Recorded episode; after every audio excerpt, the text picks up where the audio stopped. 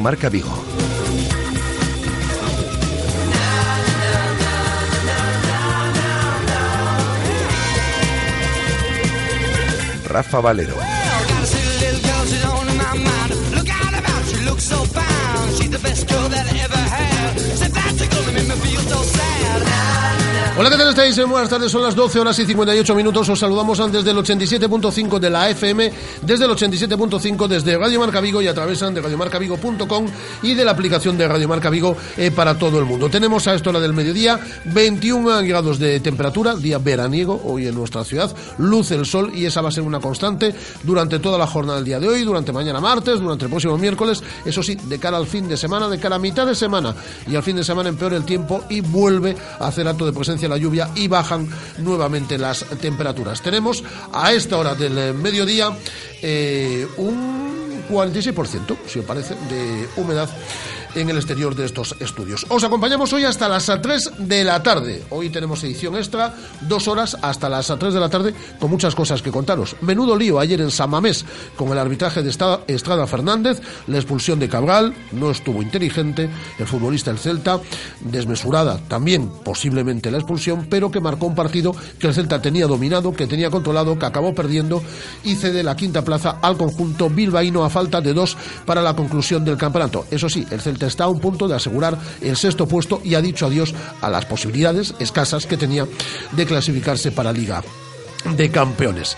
Vamos a hablar mucho del Celta. Hoy se ha despedido Miguel Torrecilla, lo ha hecho emocionado en una web de prensa de la cual vamos a escuchar los mejores sonidos. Escucharemos también a Berizo ayer en la sala de prensa de San Mamés y lo analizaremos todo, como todos los lunes, mm, poniendo la lupa toda la actualidad del Celta de la mano de Javier Mate. El replicante, la otra crónica, de la mano de Rubén de Marina, también como todos los lunes en esta sintonía de Radio Marca Vigo y el análisis en tiempo de tertulia en el celeste reposado, hoy con Armando Álvarez desde Faro de Vigo y con el ex jugador del Celta, Manel Fernández. Vamos a hablar con Rafa Sáez, el entrenador del Coruso que matemáticamente ha conseguido ya la salvación. Será equipo la próxima temporada de la Segunda División B. Por cierto, el Celta B está a un punto también de garantizar su presencia matemática en esta categoría la próxima temporada. Hablaremos de triatlón y de esa Copa de Europa, donde estuvo brillante un Miguel, Antonio Serrat. Hemos citado a este atleta para nuestro tiempo, en torno a las dos, dos y pocos minutos de la tarde. Y hablaremos con Marcos Montes, el entrenador del Choco, que estará también acompañándonos en el, eh, día, en el día de hoy. Y visita estos estudios Cristian Galvez, presentador de televisión, no necesita ninguna presentación, valga la redundancia, ya lo conocéis vosotros por el pasapalabra, todas las tardes en Telecinco, y que acaba mm, de publicar una novela que nos va a presentar aquí, en estos estudios, eh, con Miguel Ángel, con el artista Miguel Ángel como autor, eh, y que yo creo que os va a gustar. Porque nos va a visitar en el día aquí y a lo mejor hay alguna sorpresilla, pero no vamos a decir nada. Cristian Galvez viene a estos estudios a las dos y media de la tarde. Nos va a acompañar. Eh, por cierto, tiene hoy un acto a las 8 de la tarde en el Club Faro. Pero bueno, eso será en la parte final de nuestro programa del día de hoy. Y tenemos, tenemos cinco ni una, ni dos, ni tres, ni cuatro, cinco invitaciones dobles para el Celta Málaga del próximo domingo, en un principio a las cinco de la tarde, en el Estadio Municipal de Balaidos. Es la despedida de la temporada para el equipo de Eduardo Berizo. Y tenemos cinco invitaciones dobles que vamos a regalar en torno a las dos y veinte de la tarde tenéis que estar atentos a la actualidad del Celta, lo que vayamos contando en el programa, no solo del Celta, ¿eh? lo que vayamos contando en el programa del día de hoy. Os haremos una pregunta muy sencilla, quien la acierte se lleva invitación doble, tenemos hasta cinco, como digo, en el día de hoy, para el Celta Málaga de la tarde del próximo domingo en el Estadio Municipal de Balaídos. ¿Qué tenéis que hacer? Pues muy sencillo, marcar cualquiera de estas dos líneas telefónicas cuando os lo digamos, en torno a las dos y 20 de la tarde. 986-436-838, 986-436-838 y el 986 o el 986 436693 986 436693 y mensajes de voz ¿qué os pareció lo de ayer de San Mamés? ¿qué os parece la despedida de Miguel Torrecilla? ¿alguna pregunta para Cristian Galvez? ¿algo sobre la actualidad polideportiva? ¿sobre el otro fútbol? mensajes de voz a través del 618 023830 618 023830 eh, o a través perdón, de las redes sociales, de nuestra cuenta en Twitter, arroba Radio Marca Vigo, nuestra página en Facebook, Radio Marca Vigo, y también eh, las fotitos, los vídeos y demás, haga una foto con Cristian Galvez, ¿no? A través de nuestra cuenta en Instagram de Radio Marca Vigo. A ver si me aguanta la voz, hasta las 3 de la tarde, dos horas, ¿eh? dos horazas. A ver si me aguanta la voz hasta las 3 de la tarde. Con todo ello y con algo más, porque Guada también nos repasará modo agenda todo lo que ha sucedido en el fin de semana en el otro fútbol y en materia polideportiva, lo dicho, hasta las 3 de la tarde, son las 13 horas y 3 minutos. Si os parece bien, solo si os parece bien, comenzamos. Radio Marca. 15 años haciendo afición.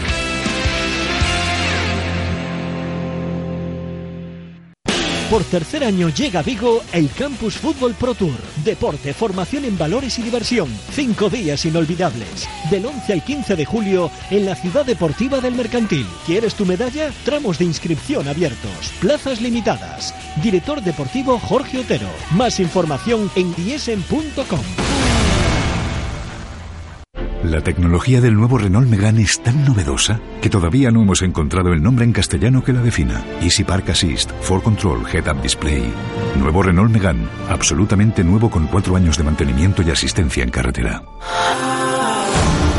Ven a probarlo este mes a Rodosa Vigo, Nigrano Cangas, y llévate de regalo unas entradas de cine. Síguenos en nuestro canal YouTube Cárnicas Serrano TV. Suscríbete y disfruta del mejor contenido y consejos para runners. Serrano, come bien y corre.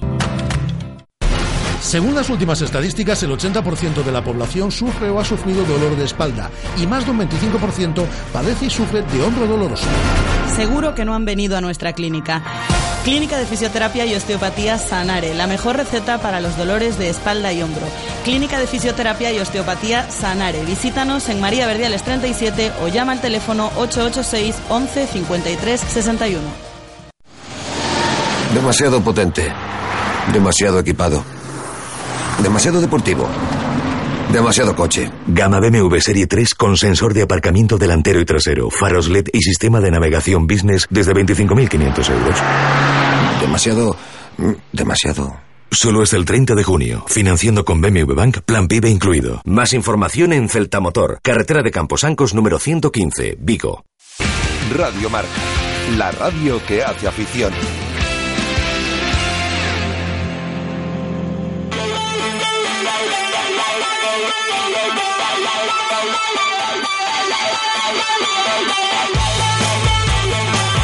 Directo Marca Vigo.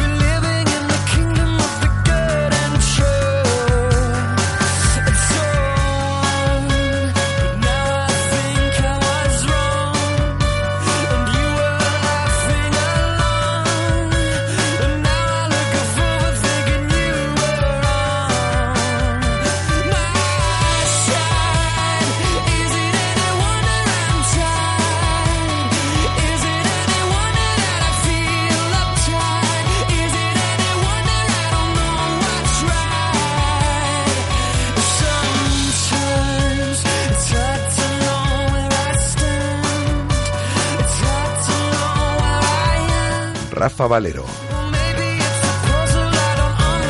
Hasta las 3 de la tarde, Guada. A ver si aguantamos. Seguro que sí. Allá vamos. A las dos y media viene este estudio Cristian Galvez, como digo, para presentar Rezar por Miguel Ángel.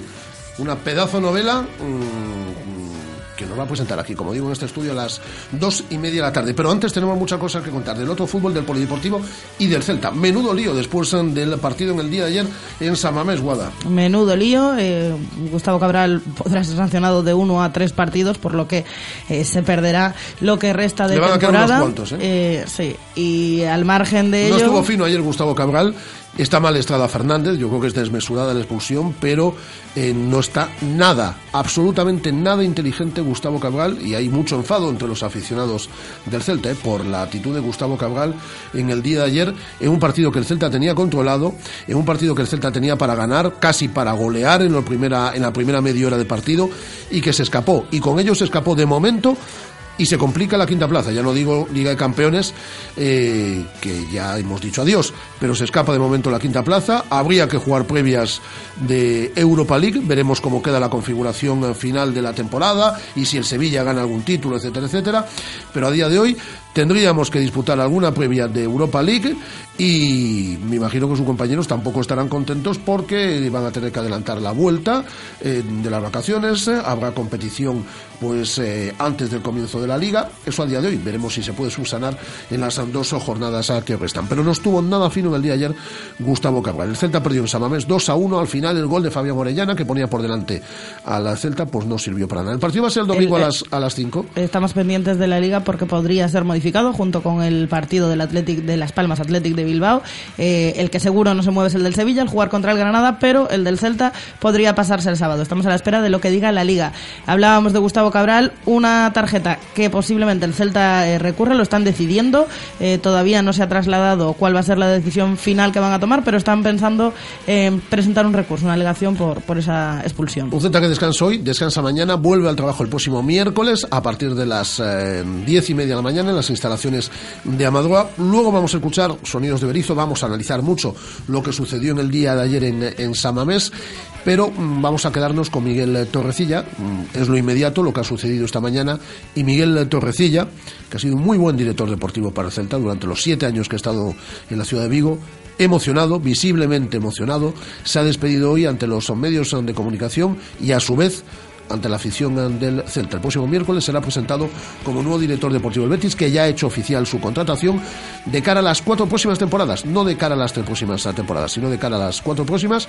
Os contamos la semana pasada que Miguel Torrecilla tenía previsto despedirse el lunes si el, eh, la agenda del presidente lo permitía, lo, permitió la agenda del presidente Carlos Mourinho, que hizo tan solo una introducción en su despedida, y así ha sido. Y también contamos la semana pasada, entre los rumores, entre todo lo que se decía, de que con él solo se iba su hermano, que no se iba ni Borja Oviña, ni Mario Bermejo, ni Radkovic, ni Santi Castro, ni nadie de la Secretaría Técnica del club, y lo ha confirmado también hoy el propio Miguel Torrecilla. ¿Te parece que escuchemos un fragmento largo. Este es... es... un fragmento largo, sí, pero no lo vamos a escuchar entero porque se hacía eh, tremendamente largo y además, eh, resumimos Se emocionaba mucho. Se emocionaba mucho, se acordaba uno a uno de todas las personas eh, con las que ha trabajado en el club a lo largo de estos años. Ahora lo vamos a escuchar. Le comunica al presidente la decisión de no continuar en el cargo el pasado 27 de marzo, tras el partido del Celta B contra el Lealtad. Eh, como decías, ya ha hecho oficial el Betis eh, su contratación por cuatro temporadas. Lo presentan el miércoles a la una y un acto el de hoy en el que ha estado acompañado Miguel Torrecilla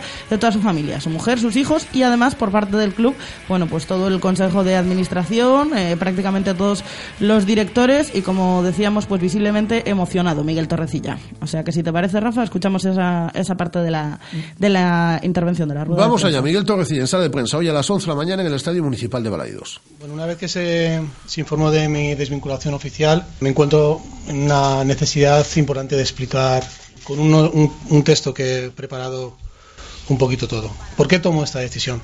Esta ha sido una decisión, como ha dicho el presidente, personal y muy meditada. Los siete años que he estado como editor deportivo del Celta han sido muy intensos, de incuestionable progresión del club en todos los aspectos, en todas las áreas. Pero en cuanto a mi percepción de mi profesión, entiendo que mi ciclo ha concluido y deseaba tener el derecho a elegir mi salida del Real Club Celta de Vigo. Mi obsesión era elegir un buen momento y pienso que este es uno de los mejores momentos en la historia del club. Quería irme en trayectoria positiva, no en momentos complicados, donde siempre puede parecer más una huida que una salida. Advertencia al presi Antonio, quiero explicarla también. Hace ya más de un mes, después del partido en Barreiro del Celta B contra Lealtad, el presi me convoca para una reunión en un restaurante céntrico de la ciudad de Vigo. Antes de que me fuera a explicar el motivo de la reunión, quise primero explicarle mi decisión. Le expliqué que llevaba mucho tiempo dando vueltas a elegir el momento de mi no continuidad. Entendiendo que la situación era muy buena y que no quería que se anticipara a Antonio a ofrecérmela. Comenté con él que mirando atrás estos siete años consideraba que mi ciclo debía concluir y dejar paso a otra persona para liderar la dirección deportiva. Por supuesto, concluida la reunión con el presi, llamo a Antonio y le explico todo lo, eh, lo, hablado para después el lunes estar juntos cara a cara y hablar los dos de la situación. Le expliqué a Antonio que así y de esta manera nadie podía decir que me fui por dinero, que el Celta no hizo la oferta que yo consideraba merecida o oportuna. Quería evitar con esta decisión que nunca lo económico fuese, hubiese sido el problema. Antonio conoce que ninguna renovación de mi primer eh, ninguna renovación después de mi primer contrato cuando llegué de Salamanca he negociado.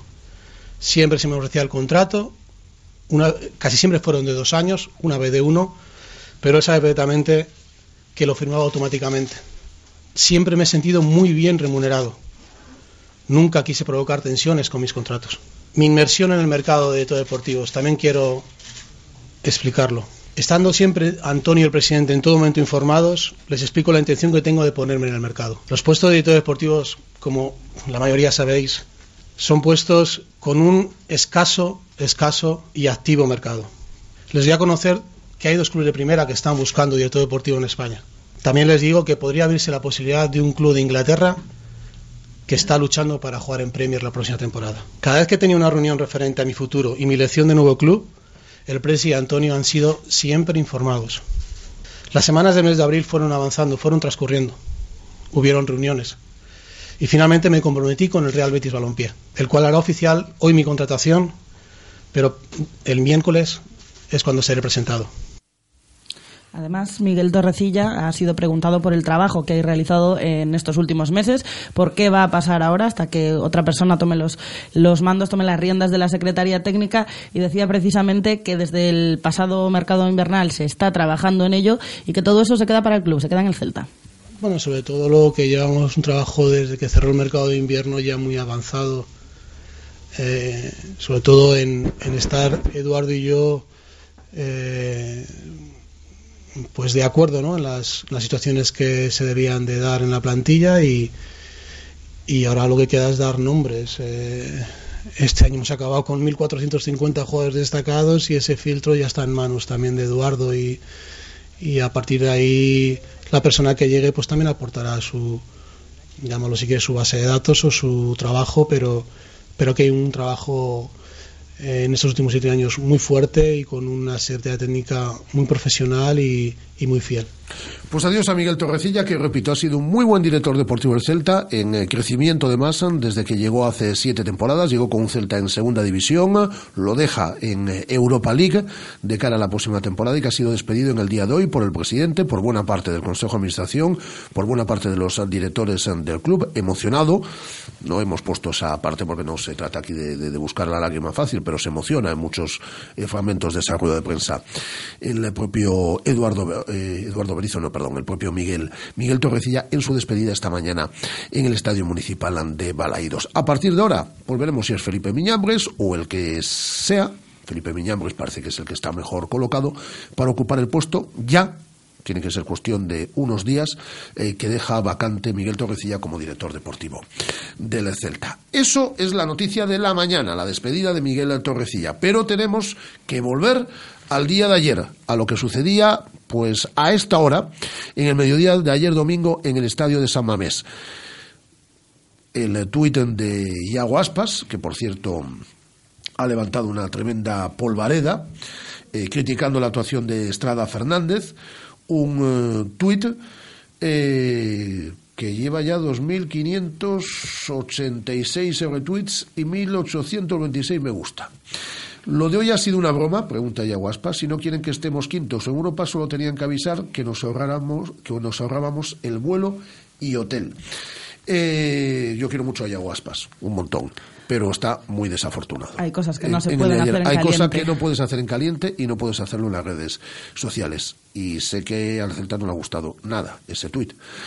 Pero bueno, eh, ayer Estrada Fernández está mal, es desmesurada la expulsión de Gustavo Cabral, pero Gustavo Cabral, el jugador más veterano del Celta, es muy poco inteligente, muy, muy poco inteligente. Acababa de ver una cartulina amarilla por un penalti a Duriz y ya sabemos que no le da una patada en la cara, ni lo pisa, ni nada, pero bueno, toca ahí ligeramente la Pero tiene todo el campo para caminar y camina por encima de Gustavo Cabral, con, con, las guardias que lleva, con las garitas que lleva, con la mili que lleva encima, no puede caer en esa provocación porque sabe que lo van a expulsar, y lo expulsaron. Y ahí se murió el partido. Un partido que el Celta la primera media hora controló, sobresaliente. Marcó Orellana, pero el Celta pudo marcar más goles, pudo prácticamente sentenciar. Y al final, pues eh, derrota en Samamés, se pierde la quinta plaza de forma momentánea. Adiós esas posibilidades escasas de jugar en Liga de Campeones en la próxima temporada. Y veremos si hay que adelantar las vacaciones, si hay que jugar previa de Europa League y demás. Ahora lo que quedan son dos jornadas por delante. El próximo Domingo, 5 de la tarde, en un principio en Balaidos ante el Málaga. Por cierto, hay prevista fiesta para el domingo. Hay prevista fiesta para el domingo. En principio, eh, prácticamente seguro ya será en Plaza América, porque las dos ubicaciones posibles serán el propio estadio de Balaidos o Plaza América. Como están las obras alrededor del estadio, complica la cosa. Fiesta con actuaciones musicales fiesta y todas, con todas actuaciones estas musicales y, y demás para celebrar esta temporada. Muy bien, pues iremos dando detalles co- conforme nos vayamos entrando. Por cierto, estaba previsto que hoy, eh, lo que pasa es que ha tenido que mover su agenda, que estuviese hoy en estos estudios Abel Caballero, el alcalde de la ciudad, y va a estar con nosotros a las 2 de la tarde. Estará los próximos días. El alcalde Abel Caballero lo digo porque habíamos anunciado eh, su presencia. Porque a lo mejor alguno dice, oye, que anunciaste que está el alcalde Abel Caballero y ahora al principio del programa se os ha ido la, la cabeza. No, eh, no va a estar hoy, pero estará los próximos días el alcalde de la ciudad, Abel Caballero, que como siempre hay muchas cosas que tratar con, eh, con él. Eh, repasamos sonidos, bueno, conoceremos el miércoles, ¿no? El comité de competición. Conoceremos el miércoles el comité de competición. Estamos pendientes. Le van a caer partidos, ¿eh? Yo Sí. creo que ha dicho adiós a la temporada. El próximo fin de semana no estará Gustavo Cabral entre los convocados, eso sí que Espero que no podemos entre en lo del. Twitter de Iago Aspas, espero que no se entre en esto, aunque, repito, estuvo también, y lo quiero mucho, y lo valoro un montón, pero estuvo también desafortunado Iago en su cuenta en Twitter. Eh, espero que ahí no, no nos metan mano, pero sí que a Gustavo Cabral le van a querer unos cuantos partidos y va a decir adiós a esta, a esta temporada. Veremos qué pasa también eh, de cara al partido de la próxima semana en lo deportivo con Marcelo Díaz, que se retiraba eh, lesionado el, pasado domingo ayer en San Mamés. Berizzo comentaba en sala de prensa que, tenía unas dolencias, que era una posible lesión. Desde el club todavía no hay parte médico oficial. Tendremos que esperar posiblemente a mañana o incluso al miércoles, que es cuando vuelve al entrenamiento, cuando vuelve a entrenar el equipo para saber qué es lo que tiene Marcelo Díaz. Eh, si te parece, entonces escuchamos a Eduardo Berizzo y después parece, comentamos el plan de mandes, trabajo. Tú mandas aquí lo que tú Vale, quieras. Pues yo mando. Pues entonces vamos a escuchar a Eduardo Berizzo haciendo una valoración de lo que fue el partido de ayer en San Mames. felicitar a mis jugadores por el gran esfuerzo que hicieron. Jugar con 10 mucho tiempo conlleva sobre exigirse. Creo que jugamos un partido como esperábamos, como queríamos jugarlo y dentro del partido nos suceden dos cosas como la del penalti y la expulsión que vuelcan el partido en contra, pero me voy con la sensación de volver a haber visto a mi equipo como quiero, esforzado, solidario, jugando al fútbol y hoy nos tocó perder. No desmerezco para nada, por supuesto, la victoria del Athletic. Sí, creo que dentro del partido todo nos jugó en contra. Con respecto a eso que les jugó en contra, como dice Berizzo, también le preguntaban eh, por esa expulsión de Cabral, por si no creían que el argentino había estado poco listo en esa acción y en general por la actuación arbitral. Evidentemente sí, le pasa al lado. No, no, no la he visto ni puedo opinar. Y aunque sepa exactamente lo que sucede, generalmente no opino de, ni de mi jugador públicamente, ni de los, de los fallos o decisiones arbitrales tampoco. La verdad, no la he visto. En el campo, a simple vista, me parece de que no. No sé lo que pasó en la expulsión porque no estaba mirando allí, pero sí el penalti o la, la acción del penalti me parece de que no. No, no creo que haya sido penalti. Pero, ¿qué importa ya lo que yo piense si lo importante es lo que piense el árbitro? Está triste Berizzo con el árbitro. En esa parte Por final se de escuchaba. que le des paso a la siguiente corte de Eduardo Berizo, dice Pablo Cordeiro a través de nuestra cuenta en Twitter.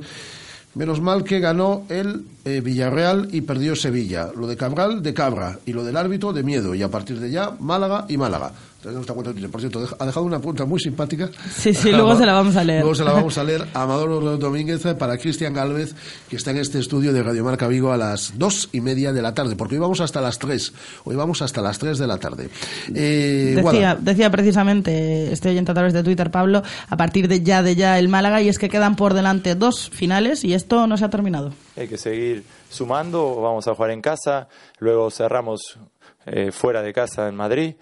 La idea es seguir, esto no terminó y nos esperan dos partidos donde hay que seguir sumando, ojalá más que el Atlético y el Sevilla y terminar bien arriba. Pues en las reflexiones de Eduardo Berizo, lo dicho, el equipo vuelve el miércoles al trabajo, bajas de cara al próximo fin de semana, pues la de Bobú y la de Fontás, y hay que unirle la de Gustavo Cabral. Y a ver la de Marcelo Díaz. Así que estamos pendientes, a ver cuándo sabemos, a ver cuándo sabemos algo de Marcelo, de Marcelo Díaz.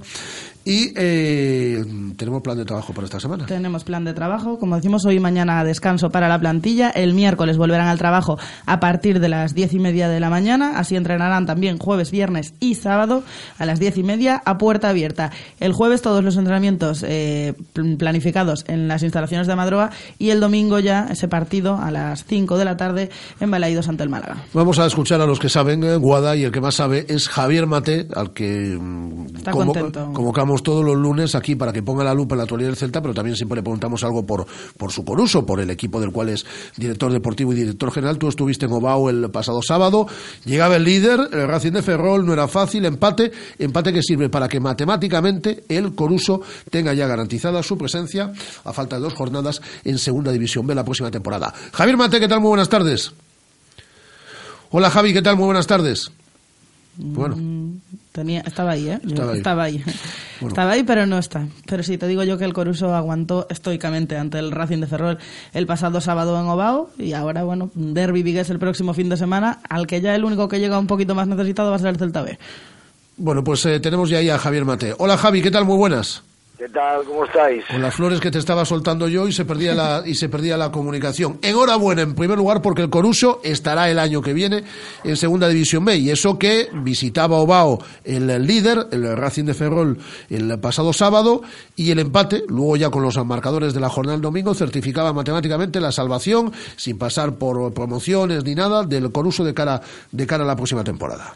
Yo como soy un hombre previsor, Rafa, pues eh, automáticamente que se me ha cortado la llamada he puesto la radio. Ah, y, he, oído exactamente las palabras tan cariñosas que ha tenido Guada hacia la actuación del Coruso, que dicho sea de paso, pues ahora resulta que nos van a sobrar dos jornadas, con lo que hemos sufrido por lo mal que lo hemos pasado y ahora resulta que nos van a sobrar dos. Afortunadamente. Bueno, con los rivales que vienen por delante, mm, por si acaso está bien tenerlos asegurados. Mira, de, de todas formas, ya sabes cómo funciona esto. El próximo eh, fin de semana despide la temporada nuevamente en Obao el Coruso, ¿no, Javi? Contra el Celta B. Partido de rivalidad. Claro. Y todo el mundo dice, el Coruso ya se ha salvado. Al Celta B, matemáticamente con un punto, le llega para conseguir la, la permanencia en eh, Segunda División B. Dice, se van a abrazar. Son dos equipos vigueses y, van a estar 90 minutos dándose besos y abrazos. Nos vamos a abrazar después. Efectivamente. Después. Tendré muchísimo gusto en, en los pocos que quedan ya y que conozco y con los que tengo una muy buena relación, darles un abrazo y pase lo que pase. Pero eh, esas cosas, eh, todos, todos, nosotros queremos despedirnos muy bien. El Celta B, afortunadamente para ellos, ganaron ayer demostrando una vez más que, que la metamorfosis que sufrieron en Navidad, eh, bueno, pues han acertado y, y, yo creo también que están salvados, aunque no matemáticamente de la promoción, pero el partido será bonito, entretenido y, y tal como sucedió el sábado pasado, pues nosotros no, lleva, no llegamos en el mejor momento, pero con las armas que tenemos pues intentaremos combatir. Evidentemente no son muchas, porque como decía Maguregui, estamos en la Segunda Guerra Mundial luchando con los palos de la escoba por lesiones, por sanciones, por todo este tipo de cosas que nos pasan a todos los clubes. Y pero con lo que tenemos, pues lucharemos evidentemente en, en, el objetivo de despedirnos bien y no dificultar al, Celta B porque yo creo que también lo tiene hecho. Eh, luego vamos a hablar con eh, Rafa, con Rafa Sáez a las 2 de, de, la tarde, pero tiene mérito ¿eh? porque el equipo no ha acabado de arrancar en esta segunda vuelta, le estaba costando mucho y en el momento más delicado en el que hubo que empezar a sumar, ahí el equipo se ha, se ha recompuesto y ha dejado de meterse en un lío y por lo menos respira dos semanas antes. Sí, la verdad es que tenemos síntomas, esto sabes que tienes un lesionado y el que tienes de recambio te coge gripe y tienes uno y te lo expulsan y, andas limitado en ataque porque porque resulta que se te han ido los dos delanteros por, por, por causas ajenas a lo que uno pretende, planifica y quiere y resulta que se te lesiona Pedro Vázquez que es el jugador probablemente que nos pueda dar en ataque. Tenemos todos los todos, todos los, síntomas de un equipo perdedor, pero afortunadamente de los últimos nueve, puntos hemos sacado siete y hemos sacado siete a base de una buena estructura, de mucha seriedad, de, no poco trabajo y, no de manera brillantísima, pero sí de manera muy eficaz, pues hemos ido sacando estos partidos que afortunadamente nos van a permitir seguir en una categoría que para el Coruso pues una categoría muy bonita y, la verdad es que es muy buena. Eh, estamos muy felices por la permanencia del Coruso y esperamos contar la semana que viene también la eh, permanencia del, del Celta B. Yendo a la actualidad del Celta, en el partido de ayer. Eh, es un partido, Javi, que eh, entramos fenomenal en el mismo. Media hora sobresaliente del Celta, dominando, controlando, le quitó el balón al Atleti, generando ocasiones, se pone por delante en el marcador. Llega ese penalti a Duriz, dicen algunos, es que no es penalti. Bueno, pues una vez se puede pitar y otras no, pero a mí sí me parece penalti de Gustavo Cabral a Duriz. Y luego lo que yo no entiendo es el jugador más veterano de la plantilla del Celta. Eh, lleva ya unas cuantas horas de, de, garita, es decir, de guardia, es decir, y de mili. Es decir, Gustavo Cabral, independientemente de que sea desmesurada la expulsión, no puede hacer lo que hace un minuto después de ver una cartulina amarilla, aunque le dé un toquecito de nada a Duriz, porque sabes que tienes un 99,9% de posibilidades de que te expulsen, y a partir de ahí se murió el partido, se acabó el Celta.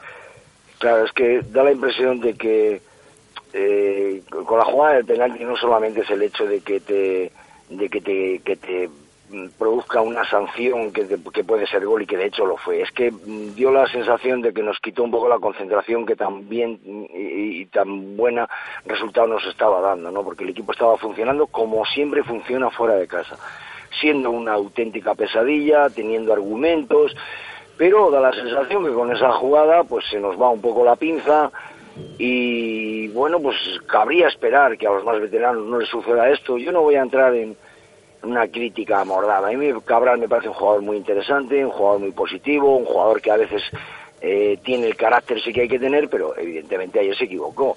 A, partir de ahí, bueno, pues perdimos se perdió la posibilidad de, ser quinto, incluso de pelear, aunque luego la verdad. sí, luego el Villarreal arregló por la tarde, pero el miedo, Javi, se lo metías en el cuerpo, ¿eh? Claro, claro, evidentemente le hubiésemos metido muchísima más, más presión porque nos poníamos ahí prácticamente a un punto pero se nos fue esa posibilidad y bueno, también nos he oído pues que el domingo que hay prevista una fiesta, que bueno, pues a, mí me es más importante ahora abundar en todas esas cosas, en la valoración de los 10 meses que llevamos de competición y bueno, estos dos partidos que nos quedan, que evidentemente tenemos que ser los más, los más competitivos, aunque clasificatoriamente me da la impresión de que está todo el pescado vendido, salvo que el Atleti Bilbao se despistara mucho, cosa que ahora no creo. Eh, entonces, bueno, pues desgraciadamente ayer el árbitro no estuvo bien, pero es que eso sucede. Y cuando sucede tienes que estar preparado.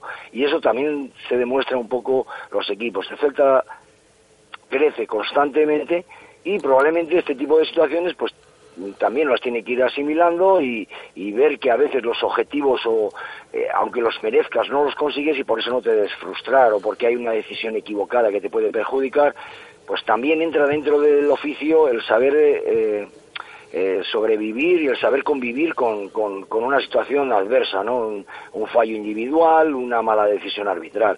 A mí me parece que ahí se perdió un poco, aparte de la ventaja que teníamos en el marcador momentánea, aparte de la, de la ventaja que teníamos futbolísticamente, me pareció que, que, perdimos un poco concentración y el equipo cuando no juega concentrado 100% evidentemente lo nota. Em, estoy totalmente de acuerdo, bueno, como siempre, con, con, Javi. Em, yo creo que está todo el pescado vendido también. ¿eh? Ojalá que no, ojalá que podamos pillar esa quinta plaza y nos olvidemos de previas de Europa League y toda, y toda la historia.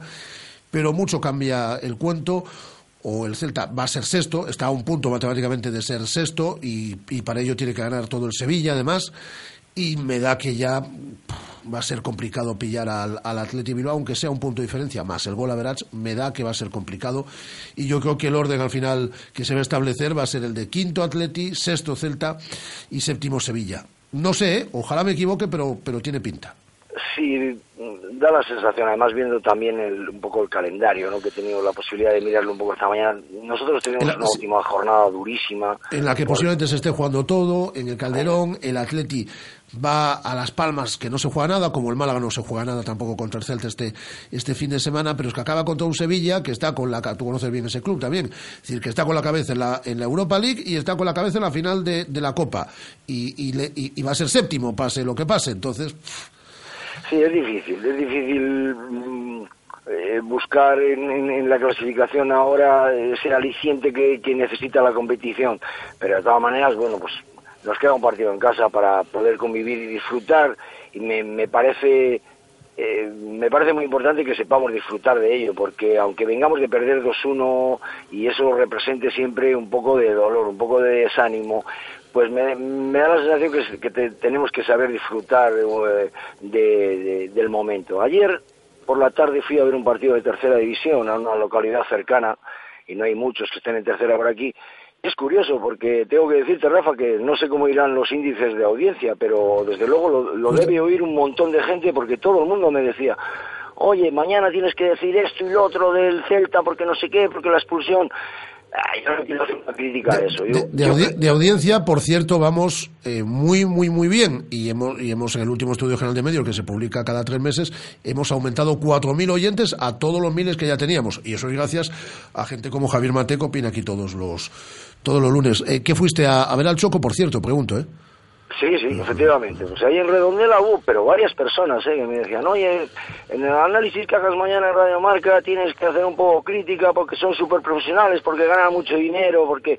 Bueno, eso es una manera de ver las cosas y, afortunadamente no, no, es, no es algo que suceda de, modo habitual, que el Celta sea un, equipo de malos modos, de, de, malos gestos. Bueno, ayer no sucedió porque dentro de las 38 jornadas pues tiene que haber de todo un poco, pero bueno, yo creo que hay que ser un poco comprensivo y, saber entender que, que somos sextos y que probablemente si ganamos ayer hubiésemos quedado quintos, pero bueno, pues hay que jugar una previa y tenemos que estar ya pensando, primero en el Málaga y después en, pues, la planificación un poco de lo que pueda venir, que ahora se ha complicado un poco, pero tampoco demasiado, y, y pensar en, de manera positiva, porque lo demás es verdad que de vez en cuando tiene que haber alguien que, vea el lado negativo para poder mejorar y hacer una crítica constructiva pero yo creo que ahora no es el momento de, hacer, si hay que hacer algunas, algunas pequeñas críticas en algunos momentos determinados, yo creo que es más momento de valorar lo, lo, que se ha conseguido que, lo, que no hacer una gran crítica de, lo, de aquello que nos ha faltado. Sí, ya para, para finalizar, Javi, lo que tú decías, y poner en valor el sexto puesto, que lo, es, lo normal es que sea el puesto en el cual finalicemos la temporada, y darle valor a estos diez meses que este equipo hace tres años, y eso lo dice ya Guaspas, eh, que por cierto ayer se equivoca con ese tuit que, que, publica, no hay que airear estas cosas a través de las redes sociales, que las carga el diablo, eh, pero Yaguarpa lo dice muchas veces, es que hace tres años nos salvamos en la última jornada, y hace cuatro estábamos en segunda división, y ahora volvemos a Europa. hay que poner en valor eso.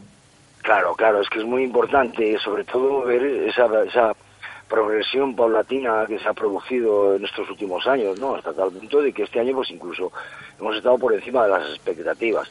Miras hacia atrás y dices, claro, y si esto hubiese pasado, y si ese, ese partido que fue clave, pero evidentemente, pues ha habido de todo, pero es que que ahora mismo el Celta eh, tenga eh, el número de puntos que tiene y el colchón que tiene sobre el séptimo clasificado, que no nos olvidemos que es el actual campeón de la UEFA Champions y que probablemente sea el finalista, pues tiene muchísimo mérito.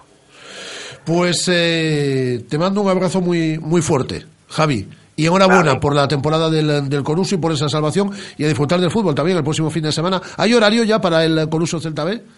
Sí, a las seis de la tarde, porque bueno, sabéis, y supongo que lo tendréis muy en cuenta, que con este tema de la unificación de, de, de, la primera división que nos han puesto todos el domingo, ¿cómo vamos a disfrutar los de la radio, sobre todo, eh?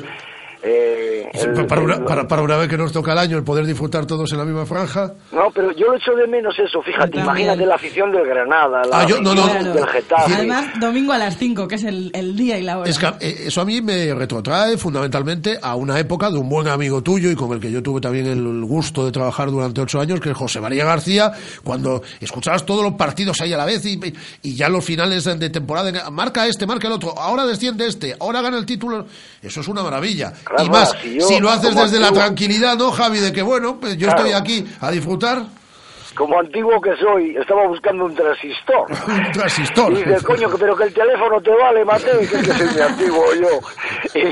Y, la verdad es que eh, no, no lo suelo usar, si evidentemente tengo un móvil con las aplicaciones que me va diciendo si hay gol del Tudelano, de la Arandina, del Poruso, de todos estos, pero claro, es que ahora echas de menos un poco ese, ese famoso carrusel, ¿no? Que, que evidentemente nosotros vamos a vivir con una satisfacción increíble, porque no hay mejor cosa que pensar, joder, cómo tienen que estar eh, sufriendo todos estos, estos que decíamos, ¿no? incluso el D por el hombre que se metió ayer en un lío increíble, de, verdad, perder ayer con el Getafe. Pues a lo, mejor tienen que sumar un punto.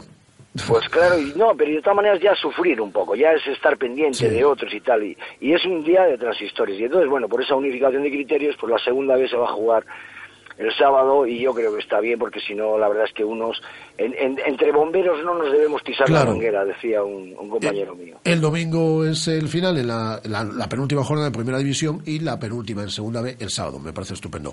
Exactamente. Un abrazo muy fuerte Javi cuídate mucho. Vale muy bien. Abrazo fuerte el gran Javier Mate. Mensajes por ejemplo eh, estos no a través de donde nos llegan de Facebook puede ser de WhatsApp. A ver, porfis, porfis, porfis, por eh, favor. Por favor. El número de WhatsApp es un número de teléfono, 618-023830. Y son mensajes de voz. Pedimos mensajitos de voz, por favor. Mensajes o mensajitos, nos da igual. Pero mensajes de voz, pero vamos a tener la diferencia. Porque esto es radio, si os escucháis en la radio también mola más. Pero bueno, estos que nos han llegado, pero sin que sirva de precedente. No vamos a leer por sistema los mensajes que nos lleguen a nuestro número de WhatsApp, pero sí los escuchamos todos. Pero bueno, vamos a leer estos de los que nos han llegado. Qué vergüenza de arbitraje al público señorial de Samamés que no se olvide de pitar a su jugador por hacer teatro, que sean ecuánimes como hacen con Iniesta. Cabral no debería haber caído en esa provocación. 30 minutos gloriosos. Gracias, Torrecilla. Y otro oyente esta liga se premia al teatrero y se le defiende. Luego nos extrañamos de que, eh, de que cada roce los jugadores griten y den ocho vueltas de campana. Para mí, esta jugada se la debería recriminar a ambos eh, por igual, incluso más a Duriz. Pero ya se sabe que todo el mundo se echará encima de Cabral. Y nos pregunta Anso, es la pregunta del millón, ¿podríais explicar las formas en las que acabar en sexto puesto nos puede implicar tener que jugar eh, previa? Pues como hay 314.000 versiones, cada día yo descubro una nueva versión, a mí hasta que me lo dejen clarito, como el caldo de un asilo, venga aquí el lo que, lo que sí está bueno, venga, ¿cómo se llama el oyente este? que no, ¿Juanma? Es el Juanma, Juanma. Hasta que venga aquí Juanma, o venga el señor UEFA y me lo explique en este estudio, yo ya no digo nada. Lo que sí este está claro es que si el Celta finaliza sexto, no vas a ver nada, que si el Celta finaliza sexto, no vas a ver nada hasta que se jueguen las finales de Europa League y de Copa del Rey. Y el quinto, como podemos aspirar a ese puesto, no jugaría previas de, Europa. Eso es lo que se sabe. Y el séptimo, que lo tenemos muy complicado, ya, si lo normal es que ya no seamos séptimos, eh, jugaría dos previas de Europa League. De hecho, el Celta solo sería séptimo. El sexto, si se me permite la posición, es el jodido. Y ahí es donde estamos todos bastante perdidos, incluido el propio Celta. Sí, sí, sí. El Celta solo sería séptimo si se da un triple empate. Que tenemos que tener en tertulia, que esté replicante y demás. Vamos eh, con dos oyentes antes. Eh, mensajes de voz al 618-023830, luego el replicante y entramos en tertulia viendo el partido del Celta, qué fácil es arbitrar al Celta, qué fácil. Roja para los del Celta, amarilla para los del Celta, 40 faltas cometidas por el Atlético Bilbao en la primera parte y ahora sin hacerle nada a Duri se tira al suelo expulsión. Si es arbitrar, que venga Dios y lo vea. Hasta luego. Hola, buenas, buenas. equipo. Soy Raúl. Eh, tengo un cabrón importante con el partido. Toma nota que Raúl, casi nunca mm, Lo de Cabral no lo entiendo. No, entiendo. No entiendo. Yo tampoco. Es que es un error de infantiles. Es que, de verdad. Que vale, que sí, que es cierto. Que Aduriz hace un poco el maulas y tal, lo que quieras. ¿A qué vas? ¿A qué vas a pasarle por encima al tipo? ¿Para qué? Es que no lo entiendo. Y luego, los cambios del Toto. Sinceramente, no sé. Porque más que nada los peores minutos del Celta fue con, el, con los cambios. Cuando sacó a Yago para meter a Radoya y luego metió a Carles Planas.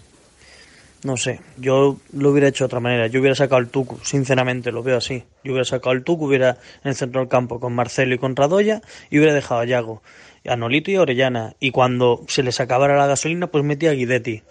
No sé. Bueno, eh, seguimos en Europa. Que la gente no se venga abajo, seguimos en Europa y y con tranquilidad. Aún quedan, aún quedan dos partidos más. Muchas gracias, Raúl, que es el oyente que nos han dejado este mensaje. El replicante, la otra crónica que nos trae todos los lunes en esta sintonía de Radio Marca Vigo, Rubén de Marina.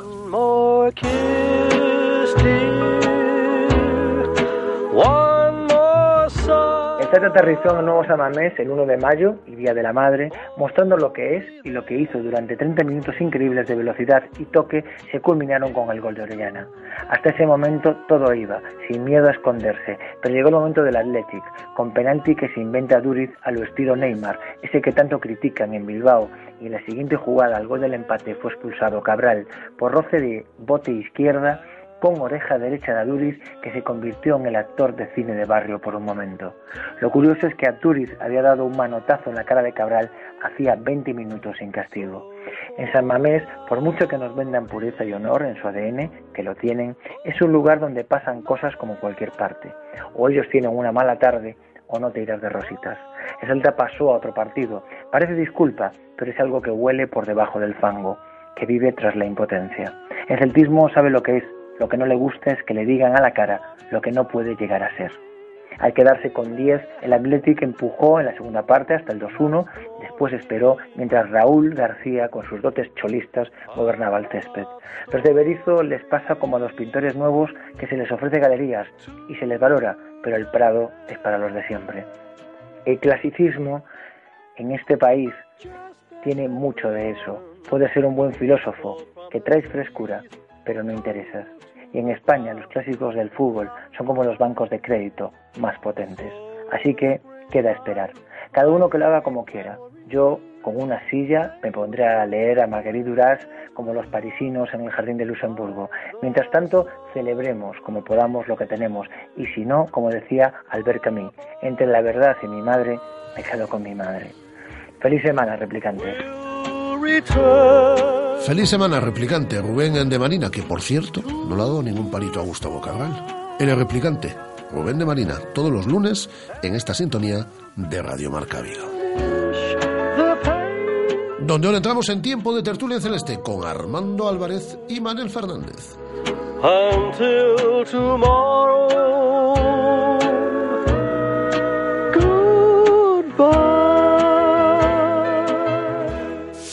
Radio Marca, la radio que hace afición.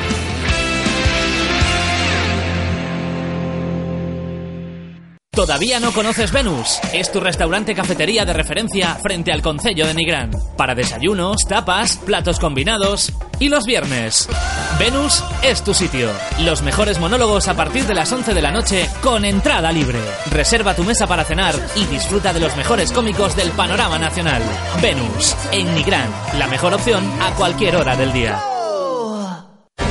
Jefes de empresa, autónomos, todos los que sois vuestro propio jefe, que no tenéis a ese tipo que os dice qué, cómo y cuándo hacer las cosas. Es hora de que tengáis un verdadero líder. Líder en capacidad de carga. Una Nissan NV200 con 4,2 metros cúbicos por una financiación excepcional. Nissan Innovation That Excites. Rofer Vigo, carretera de Madrid 210 en Vigo, Pontevedra. ¿Cómo me apetece un chocolate caliente? En Churrería Bretema elaboramos nuestros propios churros y patatillas. Contamos con reparto a cafeterías. Estamos en las inmediaciones de La Miñoca, fotógrafo Ángel Llanos número 12. Teléfono 986 29 67 22. Churrería Bretema, a tu servicio desde 1986. Demasiado potente.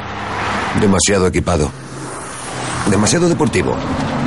Demasiado coche. Gama BMW Serie 3 con sensor de aparcamiento delantero y trasero, faros LED y sistema de navegación business desde 25.500 euros. Demasiado... mm, Demasiado... Solo es el 30 de junio, financiando con BMW Bank, plan PIB incluido. Más información en Celta Motor, carretera de Camposancos número 115, Vigo. Radio Marca, la radio que hace afición.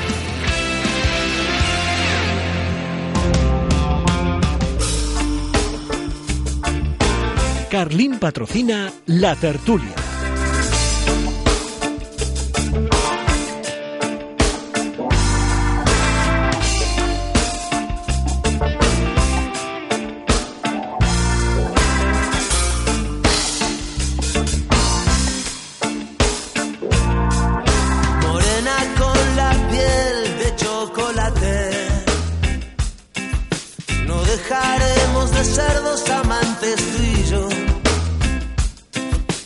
Siempre te llevo guardada. Tiempo de tertulia celeste en el día de hoy con Armando Álvarez desde Faro de Vigo. Por cierto, la semana pasada le dimos el eh, premio no al tuit de la semana. Y eso que no se Sí, podía sí, mucho sí. en Twitter, pero estuvo muy ocurrente y le dimos el premio al tuit de la semana. Tendrá que recoger el premio, que no sabemos cuál es. Hola Armando, ¿qué tal? Muy buenas. No, bueno, yo en Twitter ya sabe que soy más de participar, a irme antes de que llegue la gente a trolear, se llama esto, ¿no? Sí, sí, trolear, sí, sí, sí, sí. Hay que moverse con precaución en Twitter. Pues el otro día fue elegido un tuit tuyo como... Pero para el premio que hable con Reza, ¿eh? Sí, que hablé con Alejandro Reza, que el director de noticiascelta.com, que es el que se lo dio, pero bueno, que le regale algo. Y Manel Fernández. Hola Manel, ¿qué tal? Muy buenas. Hola, buenas tardes. Oye, qué partidazo en Amalate el fin de semana, ¿eh? El sábado. Primero señor. contra segundo, si no me equivoco, ¿no? Y se complican las cosas, ¿eh? A ver, No, hay se que- complica la cosa, tiene no. que Hay, espabilar el Racing. hay que ganar al Racing, de, hay que ganar al eh, Racing de Santander y el Racing de Ferrol y es el primero. No es- Exacto. ya está. Así sencillo. de fácil. Así de fácil. Y ya está. ¿Dónde, dónde hay que firmar? Pues eh, nada, pues seguro que gane el Racing de Ferrol y seguro, porque es importantísimo finalizar primero para poder estar en segunda división el año que viene, que es lo que todos queremos, que el Racing eh, esté con el, con el Lugo en segunda. Vamos a hablar del partido de ayer del, Celta. Eh, yo creo que Estrada, vuelvo a lo que he dicho durante toda la mañana el día de hoy, creo que Estrada Fernández se equivoca, es desmesurada la expulsión a Gustavo Cabral pero creo que Gustavo Cabral es muy poco listo en el día de ayer y que penaliza de una forma salvaje a un Celta que la primera media hora monopolizó el control del balón, las ocasiones y el partido estaba muy decantado del lado del Celta y yo creo que Estrada Fernández con su decisión desmesurada, pero fundamentalmente eh, Cabral con que es poco inteligente en el día en el día de ayer, con todo lo veterano que es ya, pues acaba fastidiando un partido que lo teníamos muy muy a tiro. Yo no sé si coincidís. Yo me falta un actor en esta historia que es Aduriz, y me explico. Yo, Estrada Fernández, le critico más la actuación en general, el tono general de su arbitraje, porque creo que es algo casero, y yo no creo en conjuras, ni en confabulaciones, ni que el Athletic, ni que el Villar. Puede que la camiseta un estadio determinado, una afición pueda empezar inconscientemente en un árbitro, pero no creo en conjuras. Sí me parece que el arbitraje de Estrada es, es un- tiene un tono casero y que contribuye a desquiciar al, al Celta. Pero en las dos acciones fundamentales, que son el penalti y la expulsión, no, no le tengo que criticar tanto, y me explico. Yo creo que el penalti existe y este tocaduri lo exagera para que se note más el agarrón. No sé si pita intuitivamente o le ayuda al juez de línea porque él está un poco tapado, pero se puede pitar perfectamente ese penalti. Y luego creo que efectivamente no es tarjeta roja, pero podía haber pitado amarilla por desconsideración a un rival. Cabral, efectivamente, jamás tiene que pasar por allí. Entiendo que Cabral, que se lleva un manotazo en la cara de Aduriz y que en esa misma jugada encaja un golpe a Aduriz, está un poco desquiciado. O incluso entiendo que es una decisión de gente como central quiere marcar territorio, pero no en esa circunstancia. No puedes marcar territorio de esa forma y a cinco metros de- del árbitro. Pero digo que falta un actor aquí en esto porque Aduriz exagera. Y, en estas cuestiones yo siempre tiendo a considerar que el árbitro es la primera víctima. Yo si soy Estrada Fernández y estoy en el campo, pito exactamente lo mismo que él. Veo a Cabral pasar por delante, de la, por encima de la cabeza de Aduriz, veo que hay un ligero contacto. Yo no sé si es ligero o no. Sabemos que los tacos no hace falta que tampoco pulsar o, digamos, eh, rascar demasiado para que sea muy doloroso un, un taco. Y veo cómo reacciona Aduriz y yo he hecho también a Cabral con tarjeta roja. Y en ese sentido creo que Aduriz eh, no representa los valores que para mí representa el Atleti de Bilbao. Cuando uno es aficionado al Atleti de Bilbao, y yo soy muy simpatizante del Atleti de Bilbao, cuando quiere esa camiseta está comprando una determinada marca, unos determinados valores. Y Aduriz, que es un delantero extraordinario, un gran jugador, el mejor jugador del Atleti de Bilbao, en ese sentido no representa adecuadamente los valores del Atleti de Bilbao. Y siempre digo que está muy bien criticar a Cabral porque es el principal culpable, pero tampoco se puede dejar escapar al tramposo en este caso, o al que exagera. Porque al final a mí esta cuestión es tan española del fútbol es para listos me pudre mucho por dentro. Yo creo que en ese sentido tampoco Aduriz se puede escapar de rositas de esa jugada. Pues sí, yo estoy completamente de acuerdo con Armando, ¿no? Yo creo que, que a ver, Cabral cae de pardillo, eh, lo que lo que hablamos, ¿no? Un jugador veterano como él no no puede entrar, ¿no? Pero yo viendo las imágenes una y otra vez, yo considero que para mí ni, ni le roza, ¿no? Eh, yo creo que hace ademán de, de darle y, y en ese momento se arrepiente y, y no le toca, ¿no? Pero con el ademán a Duriz exagera y, y- y busca la expulsión, ¿no? Que, que por eso yo estaría de acuerdo también, estoy de acuerdo con Armando que yo soy el árbitro y, también lo pito, ¿no? Por, por, por el ademán y, y por el gesto de Aduriz.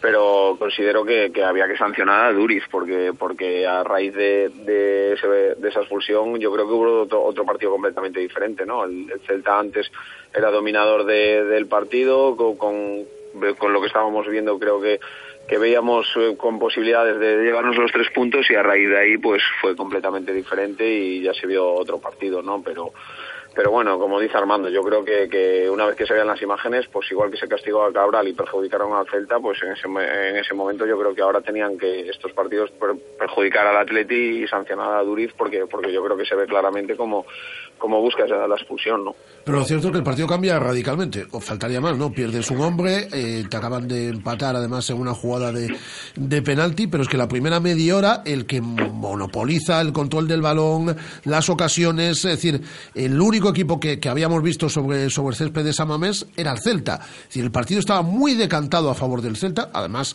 ya se había puesto por delante en el marcador con el gol de Orellana también.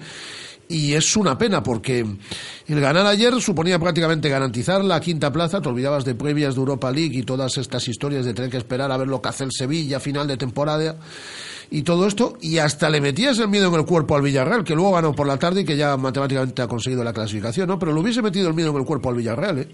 Sí, en ese momento lo que lamentamos es que se estaba escapando también la Champions, porque creíamos realmente la posibilidad de poder por, por la Champions. Hombre, yo he visto al Celta de Berizzo en Sevilla e incluso en casa con uno menos y me embotellar al rival en, el área. Y en ese sentido seguramente también se pudo hacer algo.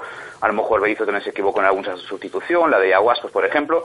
Bueno, siempre se podría haber hecho algo más, ¿no? Pero ya evidentemente desde una inferioridad numérica. A mí me da mucha pena, insisto, porque además era un partido de 12 de la mañana, San Mamés, la Catedral, de Atlético de Bilbao, ese olor a fútbol que incluso aunque no estés allí se percibe, yo creo que incluso a través de la televisión. Jugando y a mí me duele porque yo, por ejemplo, voy luego al fútbol, al, al rugby, y cuando suceden cosas así, por ejemplo, y algún jugador de rugby y tal, allí enseguida se grita, vete al fútbol, futbolero. Y si te gusta el fútbol, tienes que ser gritos que te duelan. Es cierto que son gritos. Yo, por ejemplo, por ejemplo Manel, que, que, que ha sido profesional de esto, si a Rubio yo ya ese grito le tiene que doler. Pero es que al final ves esta clase de cuestiones y esto al final lo tiene que penalizar el público también. Es cierto que la gente pensará, en cierta parte razón, me lo estás diciendo con tanta vehemencia porque es un jugador rival. Lo dirías de un jugador del Celta. Desde luego pensarlo pensaría igual. Lo diría con tanta vehemencia. Bueno, al final eh, hablamos para quien hablamos, tenemos nuestros clientes. Yo quiero pensar que sí. ¿eh?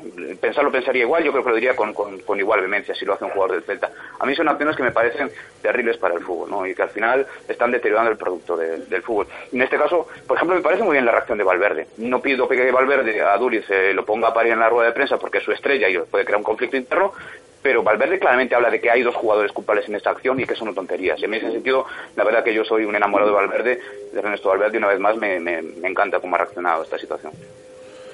Hombre, no cabe duda, ¿no? no yo creo que, que si fuera un jugador de- del Celta lo teníamos exactamente igual. eh, igual con, con la boca más pequeña o lo que sea, pero yo creo que en ese sentido, pues cuando hay un error, pues también se comenta, ¿no?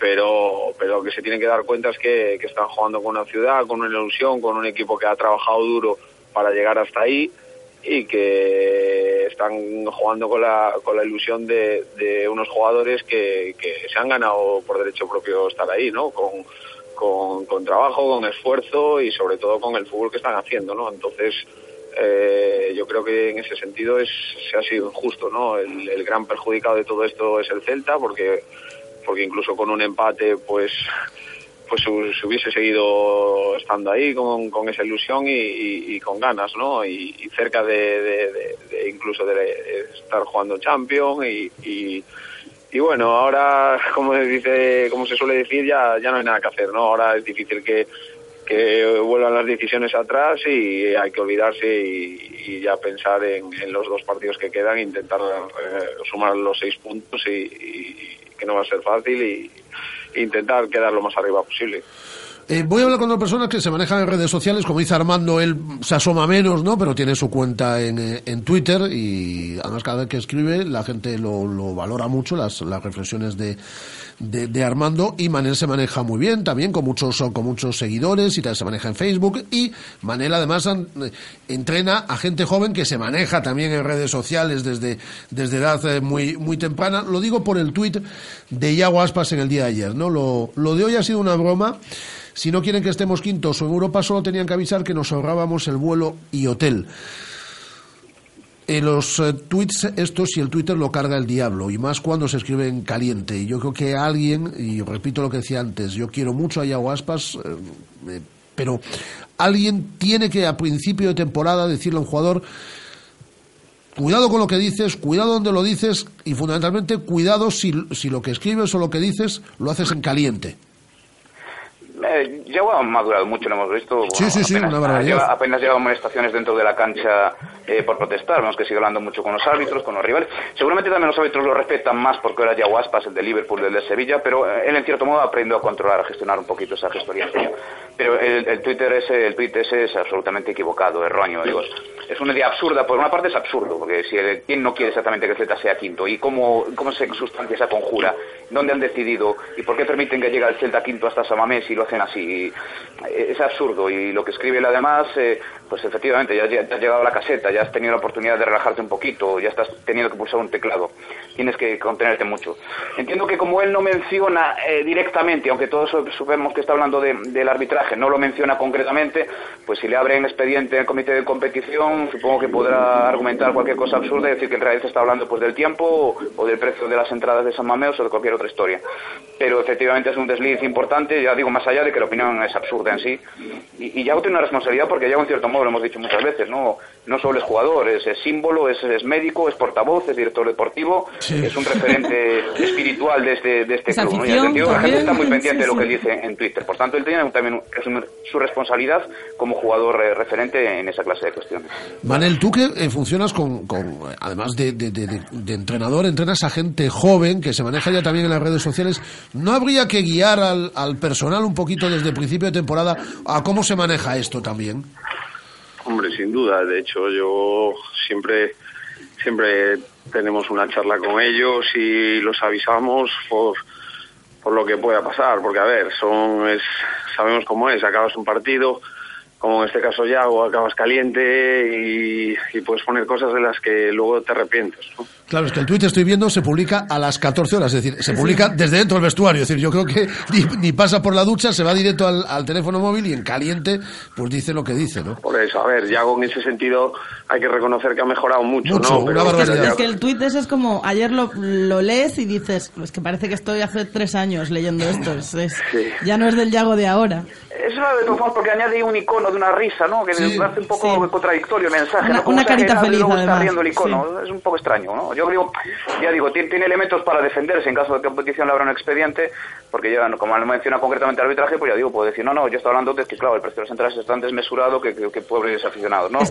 claro, pero es que en ese sentido, en ese sentido, eh, Armando, me preocupa más las declaraciones de Johnny en zona mixta, que sí que fue muy claro. Eh, sí, sabemos que además que los árbitros están muy pendientes. hay que saber cómo criticar a los árbitros también. decir, y yo entiendo también al comité arbitral en este sentido. A ellos lo que les molesta es que se dude de su honestidad. Les molesta, por supuesto, como a todo el mundo que nos critiquen, ¿no? Pero tú puedes decir que un árbitro ha sido horrible, malísimo, y ahí difícilmente no, no van a entrar. Pero si tuvo una buena expresión, incluso aunque sea una, una expresión pues más bien coloquial de ha sido un robo, das, pones en duda la honestidad arbitral es cuando ellos entran. Y yo en este caso comprendo los árbitros, es decir, yo puedo haber estado muy mal, pero dudar de mi honestidad hoy en día además es un delito por la nueva ley del deporte, es decir, está dudando que, yo me he vendido, que yo he ido predispuesto, que yo he prevaricado como juez deportivo. Eso es muy grave, por eso digo que los jugadores, incluso a la hora de criticar los hábitos, y tienen derecho a criticar los hábitos como un elemento más del juego, tienen, saber, tienen que saber cómo criticar. ¿no? Bueno, tú dices que tenéis charlas con los jugadores y, a principio de temporada y, reiteráis además en, en eso, en el saber manejar bien las redes sociales y no meterse en líos. Sí, porque, a ver, son niños y hoy en día por por, las circunstancias de, la vida hoy en día ya con 12, 13 años, pues ya casi todo el mundo tiene móvil, está en redes sociales y, y bueno, y, siempre te pueden crear algún problema, pero a ver, son, son niños, es, es normal, tratas de enseñarlos y de corregirlos. Pero, pero a ver, eh, yo creo que, que ese momento de Yago, es, es corazón puro, es, es, impulsivo, eh, para los que lo conocemos, yo creo que eh, ha estado bastante comedido en ese sentido, decía Armando. Yo creo que no, le, no, no, se le va a poder hacer nada por, por cómo lo escribe.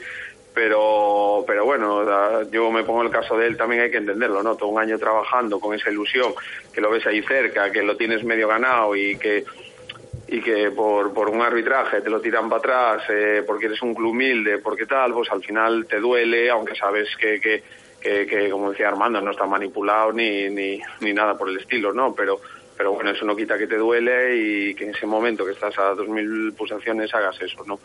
Pero bueno, no, yo creo que cuanto menos importancia se le dé a ese sentido, pues, pues mejor porque porque bueno, todos sabemos cómo es, que él quiere al Celta, lo lleva en su corazón y, le duele porque la gente lo ve por la calle, estaba con esa ilusión y igual que los jugadores y, y es normal, ¿no? Y la última antes de despediros. Hablamos ahora con Javier Mate, ¿no? Como hacemos todos los lunes. ¿Está todo el pescado vendido? Yo creo que o mucho cambia o sí, ¿eh? es decir, el Celta le falta un punto para ser matemáticamente sexto clasificado, siempre y cuando gane todo el Sevilla. Y el quinto, aunque nos separa un punto del Atleti y eh, más a esto a mí me tiene pinta de quinto Atleti, sexto Celta, séptimo Sevilla, eh, jornada 38 eh, a la conclusión de, de la misma. No sé a vosotros. Sí, que, bueno, creo que incluso hay una posibilidad todavía del Celta séptimo si es un triple empate, pero vamos, Sí, más sí, posibilidad. sí, sí, sí, sí, sí. Empate, sí. En todo caso, sí, yo tenía impresión, sigo teniendo impresión de que va a quedar quinto el que saliese delante esta jornada, porque, porque sí que creo que el Celta puede recuperar la quinta plaza en la penúltima jornada, pero en la última en el Calderón, con el Athletic con casi total seguridad jugándose la, Liga y el Athletic de Bilbao recibiendo al Sevilla, parece raro que en esas circunstancias el Sevilla, pensando a final de Copa, final de Liga Europa, vaya a conseguir su primera victoria fuera de casa precisamente en San Mamés en la última jornada. ¿no? Es complicado el escenario. De todas formas, está claro que el Celta tiene que pelear por las posibilidades que tenga matemáticas el final. Si lo hizo por aquel famoso 4% de la permanencia, ¿por qué no hacerlo por el porcentaje de posibilidades que tenga de ser quinto? En todo caso, y más allá de eso, eh, última jornada en casa, penúltima jornada, penúltima en casa, tiene que ser una fiesta, como mm, afortunadamente las últimas jornadas de casi todas las temporadas, ¿no? Desde la temporada del ascenso, fiestas más o menos previstas o inesperadas, como la de la permanencia, pero la última jornada en casa en los últimos años en Valladolid siempre ha sido muy especial, la del 90 aniversario, la victoria en Madrid, la de la permanencia, la del ascenso, y esta tiene que ser una, también una fiesta. Lo decía Berizzo después de ganar Granada, suceda lo que suceda las últimas tres jornadas, vamos a estar muy contentos. No sé si el club prepara algo, estaría bien, porque además Están preparando algo fiestas. en un principio para Plaza de América. Ha preparado buenas fiestas y yo creo que, que es una forma eso de celebrar una campaña que ha sido increíble, que ha sido sensacional, que ha estado por encima de las expectativas y que devuelve al Celta al concierto internacional. Ojalá que sea eh, con, eh, ya, ya directamente a la fase de grupos y bueno, si hay alguna, si hay una eliminatoria previa, pues prepararla bien, tener un equipo completo que te permita competir con garantías y arreglar el calendario de la mejor forma. Eh, esto tiene pinta de que no va a cambiar, ¿no, Manel? Sí, yo, a ver, o, o puede pasar, a ver, en fútbol puede pasar de todo, ¿no? Pero lo, no- lo más normal es que, que quede en esta posición, ¿no? Eso es lo más normal. Que, Que es un que- éxito, ¿eh? Es decir, que ser sextos... que, es decir, que para bien. mí yo no creo que, que- que sea un éxito, yo creo que es espectacular. Eh, eso no hay que sacarle mérito a, a la campaña que, que- que ha hecho esta plantilla, porque yo pienso que que ha sido sensacional, ¿no? Que nadie contaba, uno de los presupuestos más bajos de la categoría, han rendido, han hecho un año fantástico, lo llevamos diciendo desde el principio. ¿Y por qué no soñar con Europa? Era un sueño para nosotros porque, sabíamos las, limitaciones que, tiene este club y yo creo que ya no solo eh, por resultados que han ganado tanto en casa como fuera ha sido siempre el mismo equipo, sino por la forma de jugar. Yo creo que, ha causado sensación en, toda España la forma de jugar del Celta, todo el mundo todo el mundo lo dice en todos los lados y eso yo creo que, que, que es para, para mantener, para seguir mejorando y, y para premiar a esta plantilla que yo creo que ha hecho un año fantástico.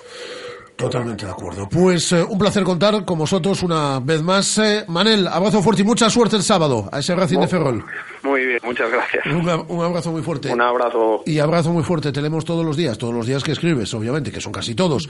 Eh, Armando, eh, abrazo muy fuerte. Eh, un equipo que tú le tienes mucho cariño, Academia Octavio, por cierto, lo tiene ya, yo creo que imposible, ¿no?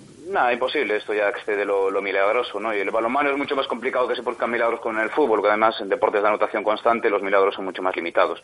Bueno, vamos a ver qué sucede con el Academia Octavio, en principio si saldrá a competir en Primera Nacional, la posibilidad de que haya alguna plaza a lo mejor en una plata. Me preocupa el Octavio, me preocupa la gente del Octavio, los chavales, Jabato, Javier.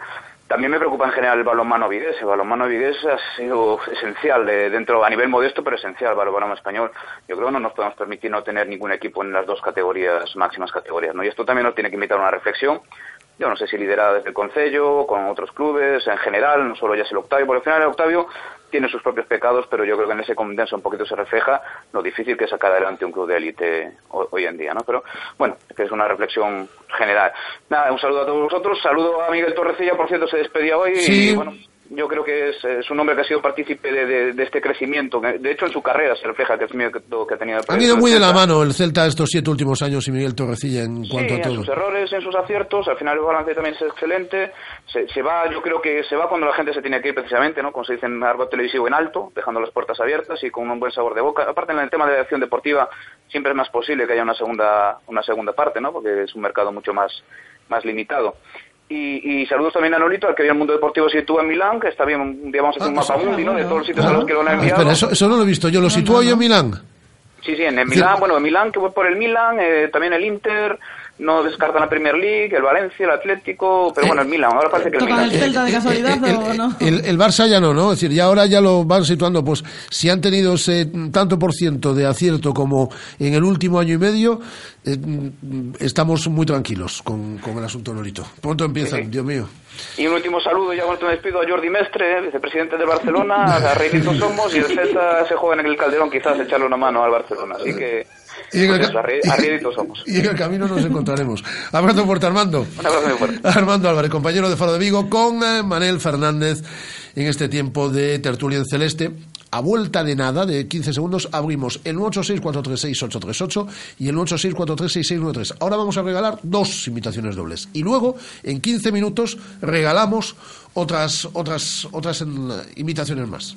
Dos céntimos, otros dos, dos más. ¿Pero qué haces? Es que en Carlín Vigo han tirado la casa por la ventana y han puesto las fotocopias a solo dos céntimos y medio. Con toda esta calderilla ahora puedo fotocopiar todos mis apuntes. Es genial. ¿Y dónde dices que están? Que me voy volando. Pues tienen una tienda en el Calvario, otra en Venezuela, en Tales, en Castrelos, en Independencia y también en el Parque Tecnológico y Logístico de Vigo. Están por toda la ciudad. Carlín Vigo, líderes en el sector de papelería en tu ciudad.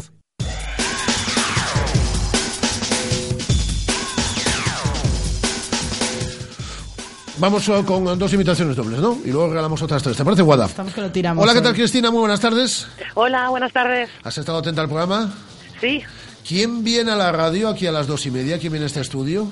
Cristian Calves. Muy, bien. Los aplausos eh, para Cristina. Bien, ¿no? Que venga Cristian bien. Gálvez aquí al estudio a las dos y media.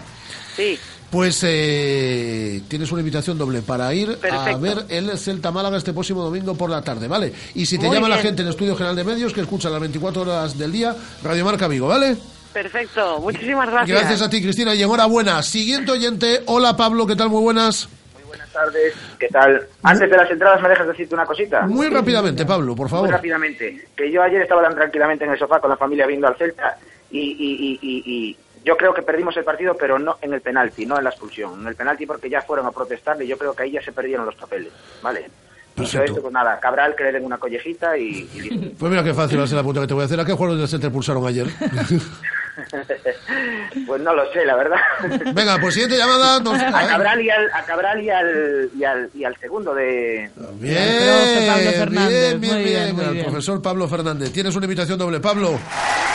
Ya cuando llamen los del GM ya le digo lo de este año y lo del año pasado. Vale, Muy tú dile bien. todo, por si acaso. Muchas gracias. Siguiente oyente, al final vamos a dar tres horas y luego damos dos. ¿Te parece, Bueno, Guada? sí, sí, Hola, José Manuel, ¿qué tal? Muy buenas.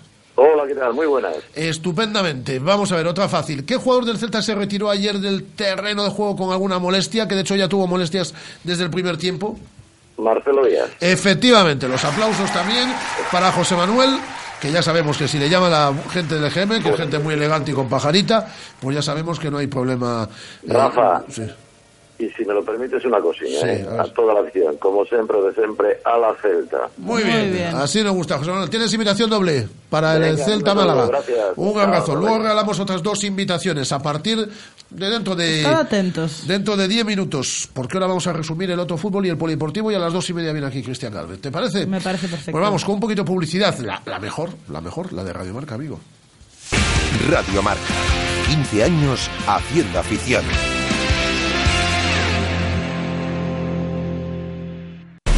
Según las últimas estadísticas, el 80% de la población sufre o ha sufrido dolor de espalda y más de un 25% padece y sufre de hombro doloroso. Seguro que no han venido a nuestra clínica. Clínica de Fisioterapia y Osteopatía Sanare, la mejor receta para los dolores de espalda y hombro. Clínica de Fisioterapia y Osteopatía Sanare. Visítanos en María Verdiales 37 o llama al teléfono 886 11 53 61. Jefes de empresa, autónomos, todos los que sois vuestro propio jefe, que no tenéis a ese tipo que os dice qué, cómo y cuándo hacer las cosas. Es hora de que tengáis un verdadero líder. Líder en capacidad de carga. Una Nissan NV200 con 4,2 metros cúbicos por una financiación excepcional. Nissan Innovation That Excites. Rofer Vigo, carretera de Madrid 210 en Vigo, Pontevedra. ¿Ya has pensado en cuál será el próximo? ¿Qué belleza adornará tu plaza? ¿Un Audi? ¿Un Mercedes? ¿Un BMW? Ven, elige. Prueba uno, prueba dos, siéntelos. Los coches son pasión y en Autos Rosas haremos que tu pasión se nos contagie. En la Avenida de Madrid, después del seminario en Vigo. Autos Rosas, 33 años de pasión nos avalan. Sponsor oficial del Real Club Celta de Vigo. La tecnología del nuevo Renault Megane es tan novedosa que todavía no hemos encontrado el nombre en castellano que la defina. Easy Park Assist, For Control, Head Up Display. Nuevo Renault Megane, absolutamente nuevo con cuatro años de mantenimiento y asistencia en carretera. Ven a probarlo este mes a Rodosa Vigo, Nigrano Cangas, y llévate de regalo unas entradas de cine. Radio Marca, la radio que hace afición.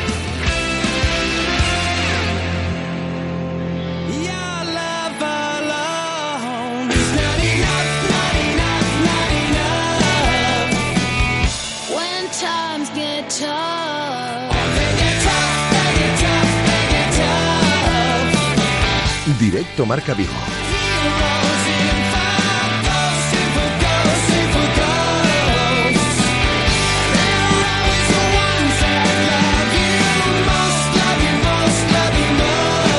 Rafa Valero.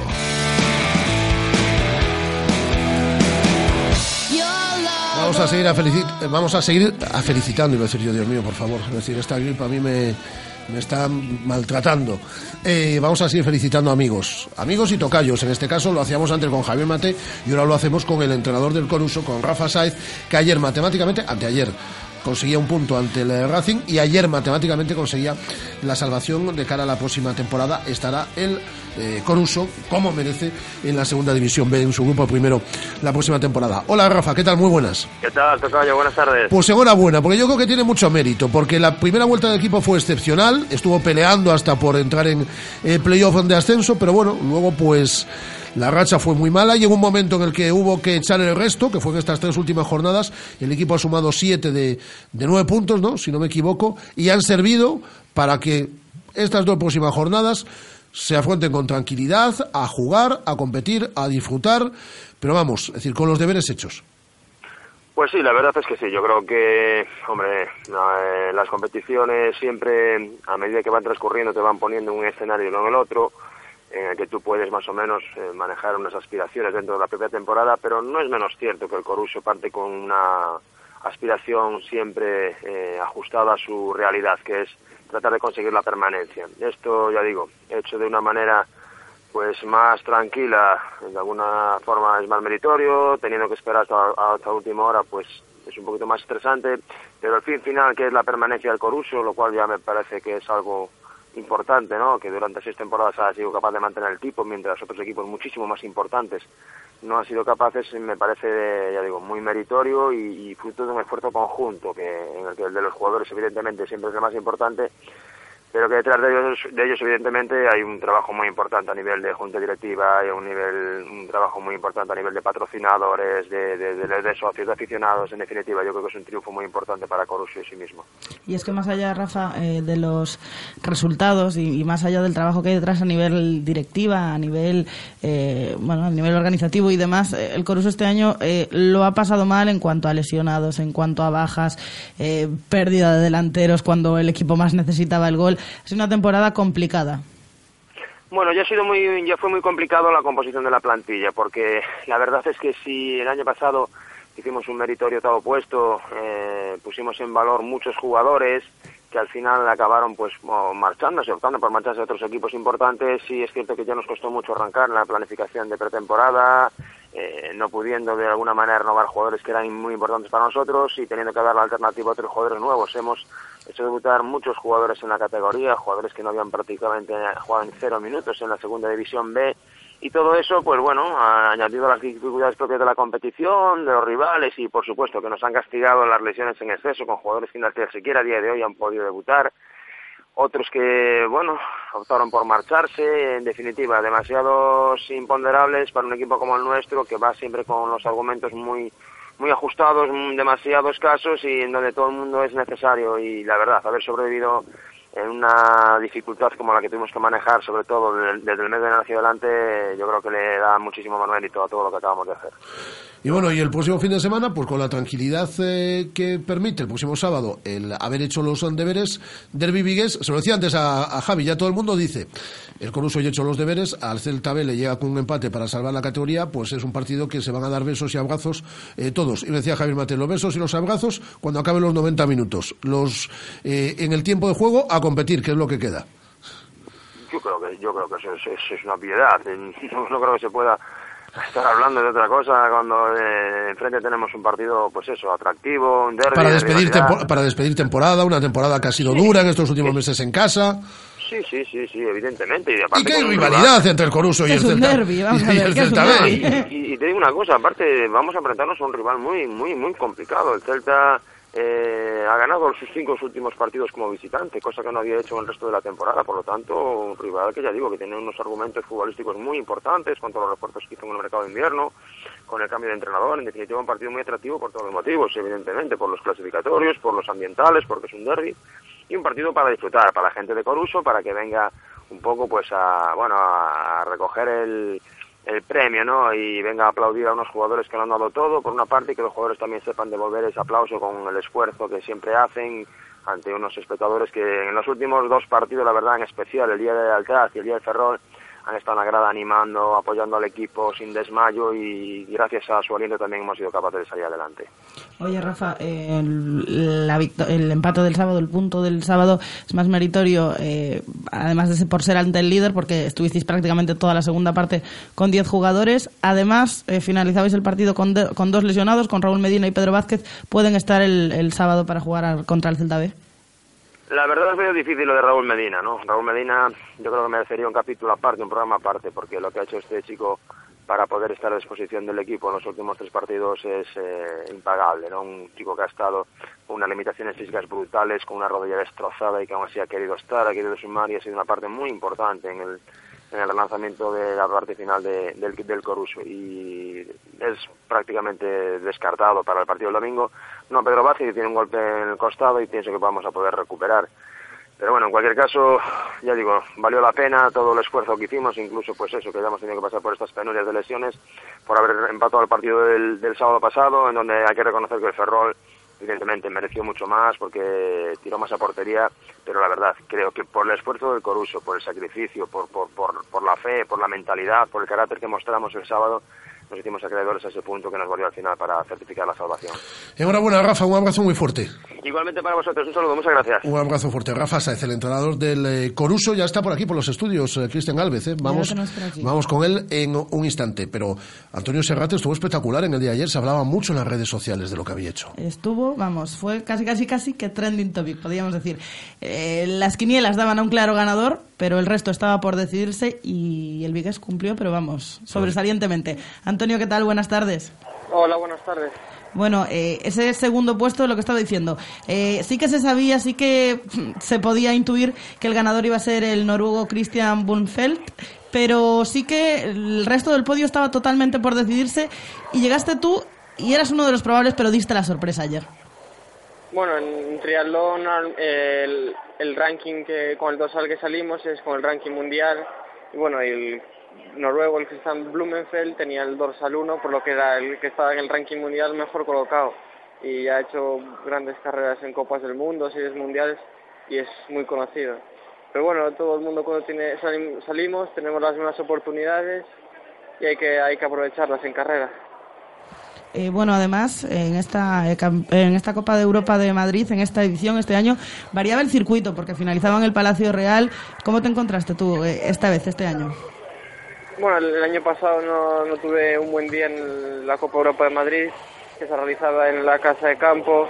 Y bueno, este año era, el circuito era por el centro de Madrid, se pasaba por el Palacio Real, mucho público y, y también bastante duro porque eh, había un, el circuito de bici era muy exigente, igual que el de carrera a pie, donde había que un par de cuestas.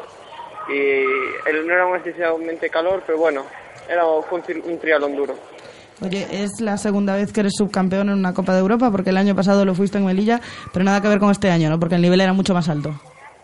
Sí, el- la verdad es que este año en la, en la Copa Europa de Madrid había bastante nivel, no solo extranjero, sino también español, porque estaba la, presencia de Iván Raña, campeón del mundo, tres veces en unas Olimpiadas y eso quieras que no le da un cierto nivel mayor a la prueba. Entonces sabíamos que era muy difícil hacer un buen resultado, pero en la salida todos tenemos las mismas posibilidades y bueno, pues pues pude hacer una buena carrera y muy contento. Iván, que por cierto eh, fue sexto y corrió descalzo, que todo el mundo se quedó alucinado, y Usio, Usio Abuin era el otro gallego que estaba participando, que fue tercer clasificado. Eh, Antonio, te quedas en Madrid esta semana, el próximo fin de semana vas a disputar una Copa del Mundo, ¿no? Sí, pues el próximo fin de semana, el domingo, tengo una Copa del Mundo en Italia y pues para no hacer tanto viaje de vuelta a Galicia, pues decidimos pedir la residencia en la, en la- de la Blume, en Madrid aquí, y me lo han concedido, entonces voy a quedarme aquí una semana entrenando aquí para aprovechar bien y descansar. Pues enhorabuena por ese subcampeonato en la Copa de Europa celebrada en el día de ayer en Madrid. Un abrazo muy fuerte, Antonio. Muchas gracias. Antonio Serrat. Y eh, volvemos al fútbol, Guada. Eh, ayer el Choco no pudo ganar a la Barbadas eh, y está pendiente aún de garantizar, lo va a conseguir, su presencia en el playoff de ascenso a la segunda división B, ¿no? Así es, y tenemos al otro lado del teléfono a su entrenador, Marcos Montes. ¿Qué tal? Muy buenas tardes. Hola, buenas tardes. Bueno, Marcos, una derrota ayer que en principio mm, no tendría por qué mm, preocupar todavía, pero que sí es importante, sí que habría sido importante eh, haber logrado los tres puntos. Sí, porque de haberlo logrado nos hubiera acercado pues mucho al objetivo Estaría final. de- prácticamente hecho, estaría prácticamente conseguido ese ese playoff. Sí, eh, bueno, eh, todavía hay tres puntos de margen, pero el Villalbés aprieta. Sí, se tienen que hacer su trabajo, ¿no? Evidentemente su idea ahora mismo es intentar ganar todos los partidos para presionarnos un poco y, y ver que podamos fallar como, como hicimos ayer, ¿sabes? Es decir, bueno, lo que tenemos que pensar es que tenemos tres puntos de ventaja, que empieza una nueva semana, que hay que preparar bien el partido y que seguimos dependiendo de nosotros y jugamos de locales. Entre comillas, le podéis haber dado con, el, con el- la derrota en el día de ayer un poquito de vida al rápido de Bouzas para meterse en ese playoff. Eh, hablabas del partido de este próximo fin de semana, precisamente, derby ante el rápido. Imagino que es uno de los partidos más importantes de la temporada ahora en esta recta final. Sí, cada partido suele ser el más importante eh, cua- cuando se acerca hacia el final y más cuando te estás jugando eh, pues un playoff. Eh, evidentemente nuestra derrota de ayer coloca al Bouzas a cinco puntos. Su situación de poder llegar pasa pues eh, solo por la victoria en Redondela. Y entiendo que vendrán a jugársela pues todo a poder ganar aquí e intentar pues apurar sus opciones hasta el final de- de temporada. Oye, Marcos, ¿qué pasó ayer? Porque es que vale que en tercera división nunca se puede dar ningún resultado, por supuesto, pero en principio el Barbadas era un rival asequible. Además, tuvisteis eh, dos oportunidades bastante claras. ¿Qué pasó durante el partido para no poder eh, lograr esos tres puntos? Pues mira, primero porque es fútbol y segundo porque todos los equipos en esta liga juegan de una determinada manera hasta las últimas 10 jornadas y de otra en las últimas 10. Me explico, no, no estuvimos bien, eh, nos fuimos presos de la ansiedad, eh, no tuvimos control de juego, estábamos muy imprecisos y, y en el descanso tratamos de dar un poco de tranquilidad a los jugadores, creo que un poco lo habíamos conseguido, pero justo al minuto 8 nos llega el 0-1, que nos sienta como un mazazo y, y nos aleja de, de- la victoria, con lo cual pues el partido donde no estuvimos a nuestra altura tenemos que aprender de, a competir en ese tipo de situaciones y el domingo nos espera una cargada de más tensión si cabe. Pues eh, que se pueda conseguir el objetivo, que se va a conseguir seguro. Eh, un abrazo muy fuerte, Marcos. Otro para vosotros. Marcos Montes, el entrenador del Choco. ¿Y qué otras cosas en el polideportivo y en el otro fútbol han sucedido este fin de semana? Guada, por cierto, las dos invitaciones que nos quedan para el partido del Celta Málaga, ya con eh, Cristian, que está aquí en este estudio, Cristian Alves, al que acabo de saludar ahora hace un instante, y que nos va a acompañar pues en la parte final de la entrevista, pues dos llamadas eh, que recibamos Que esté y, atenta la y que gente. quieran saludar a y que quieran saludar a, a Cristian Alves, eh, pues eh, se está haciendo una foto ahí, Cristian. Eh, pues nada, se llevan esa invitación doble para el Celta Málaga de este próximo domingo en el Estadio Municipal de. ¿Qué otras cosas han sucedido, Guada? Pues mira, empezamos por el Celta B que ganó eh, ayer ante el Somozas por 1 a 3. Es 14 de Boya con 44 puntos, a uno de certificar esa permanencia. Eh, ya hemos hablado del empate a ceros eh, del Coruso ante el Racing de Ferrol. El Rápido de Bouzas goleó ayer en su visita al Ribadeo por 1-4. Eh, ya hemos hablado de esa derrota del Choco ante el Barbadás. El, el Alondra se empató a dos en su visita a La Rosa. Hablamos Hablamos ya de balonmano, Frigoríficos Morrazo tampoco pudo pasar del empate a 28 tantos en su visita a Puente Genil. Academia Octavio, como ya decíamos, cayó 34 a 24 en su visita al Palma del Río. En balonmano femenino ganó el Guardés, recupera sensaciones, 25 a 30 en su visita al Jofemesa Oviedo. Y el balonmano Porriño cayó por tres goles, 23 a 26 en casa ante el Veravera. Además, el Pairo 8 del Real Club Náutico de Vigo, patroneado por Luis Bugallo, es el nuevo campeón del trofeo Repsol tras ganar este domingo la 39 edición de la tradicional regata de primavera. Además, en las finales del Campeonato de España de Bateles, que ayer por la mañana finalizó en aguas de las instalaciones de la antigua ETEA, eh, Galicia en total se llevó nueve medallas y cuatro de ellas fueron conquistadas por clubes de la Ría de Vigo, por Tirán, por Meira, por Chapela y por Vila de Cangas. Eh, además, te cuento, unas 2.000 personas participaron ayer en esa marcha homenaje que, había preparada eh, para las víctimas del atropello múltiple de Aguarda. la, familia, la familia de Ñito, el fallecido, lanzó un mensaje para que todos estos siniestros no se repitan. Y hablamos por último de Taekwondo. Galicia logró en Valencia la primera posición en la clasificación general por equipos del Campeonato de España Cadete. Muchas gracias, Guada. 14 horas y 27 minutos. Seguimos haciendo radio hasta las 3 de la tarde en este estudio y en un instante, Cristian Galvez.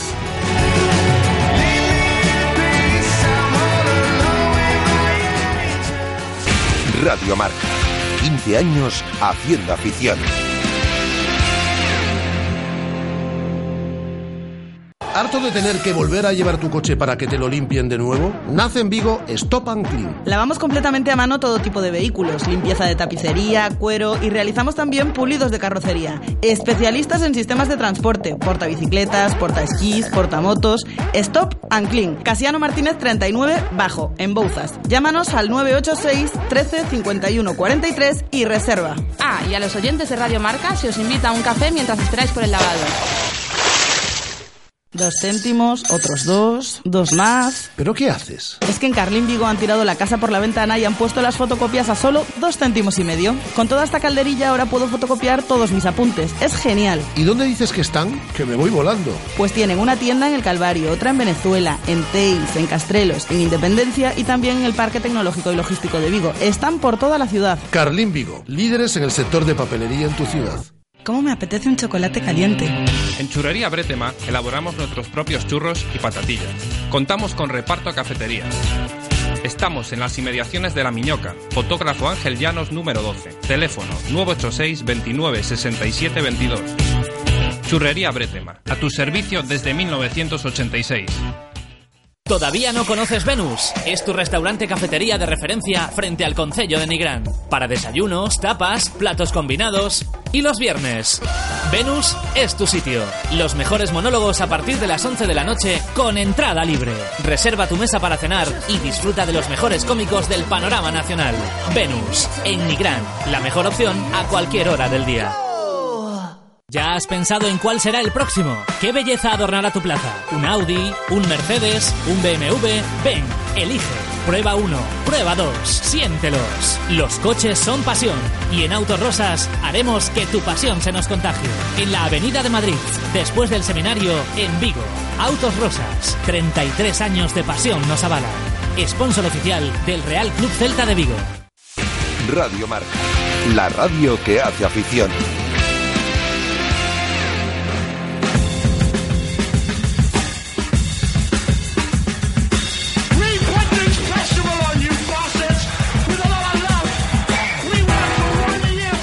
Directo Marca Vigo.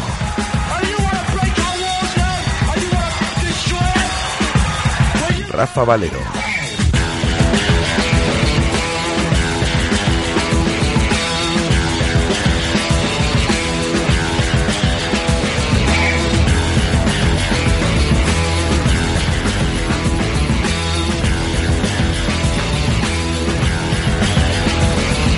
Rezar por Miguel Ángel, eh, editada por Suma, es em, la nueva novela de Cristian Galvez. Si os gustó matar a Leonardo da Vinci, a mí me gustó un montón, os va a gustar mucho más esta. Muchos posiblemente de los que nos estáis eh, escuchando eh, ya os hayáis acercado a esta novela, a rezar por Miguel Ángel.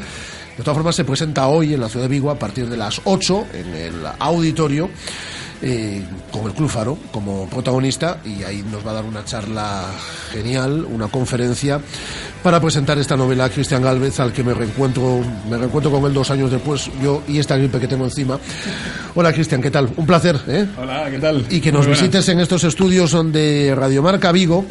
Con este rezar por Miguel Ángel, eh, yo decía el otro día a través de las redes sociales, lo he dicho al principio de este programa, eh, que dentro de esa multidisciplina que se hablaba con los grandes artistas en el Renacimiento, esta época que a ti te, te apasiona, eh, Cristian es multidisciplinar, porque hace televisión, y parece que las personas que hacen televisión en este país ya no pueden escribir. Y resulta que eh, Cristian escribe, que lo hace muy bien, que investiga y que además al final no, no, son tan, no es tan distinto lo que hace en la televisión con lo que hace a la hora de ponerse delante de un ordenador y escribir, porque lo que hace todas las tardes en un programa que es eh, récord de audiencia todos los, eh, todos los días, eh, como es pasapalabra, y lo que hace, por lo que hacía con matar a Leonardo da Vinci o lo que hace ahora con rezar por Miguel Ángel, es divulgar desde el entretenimiento. Voy a venir más a menudo aquí, ¿eh? cuando quieras, cuando quieras. Me he largado, me he largado yo, yo aquí. mía, con estas presentaciones ya no tengo nada más que decir. Por lo menos lo intentamos, ¿no? Intentamos, intento eh, juntar lo que tú dices, la cultura con el entretenimiento y dejar a un lado aquella máxima que nos marcó de pequeños, la letra con sangre entra, Sí. ¿no? Hay cosas que con las que no se negocian, como puede ser la sangre, y yo pienso que la letra con una sonrisa entra mucho mejor. Hay una figura que sabíamos que te apasionaba porque habías escrito sobre ella, tienes cuentos también, como es la de Leonardo, es decir, tú ya adelantabas que ibas a seguir escribiendo en este caso eh, sobre... Bueno, lo vas a hacer también sobre Rafael, está preparando de hecho ya esa novela, Salvar a Rafael, que se va a publicar dentro de, de dos años, pero eh, ahora lo haces, como decimos, la, la novela anterior, es que me estaba llegando aquí un WhatsApp de una persona que luego te contaré quién es. Eh, luego te contaré, sí, sí, de quién es la persona que me estaba, que me estaba escribiendo aquí. Digo que en la novela ante- eh, anterior nos acercabas a la figura de Leonardo, tú te acercas, aunque sientes esa pasión por el Renacimiento, pero fundamentalmente es en el año 2009, ¿no? Cuando visitas a Milán y te acercas al cenáculo de Leonardo, ¿no? A partir de ahí, esa pasión se volvió ya en locura, ¿no? Efectivamente. ¿Obsesión ibas a decir? No, sí, pero también es una obsesión, es decir, depende quién, quién quiera ver el vaso, el vaso medio lleno o el vaso medio vacío. Efectivamente, la figura de Leonardo llega a mí en septiembre del 2009 en el cenáculo, con, no, no por la obra, ¿no? sino por, es una historia muy larga que tampoco os voy a contar ahora para no aburriros, pero me pasó una cosa muy bonita en un lugar muy bonito con un grupo de niños de síndrome de Down, italianos, allí.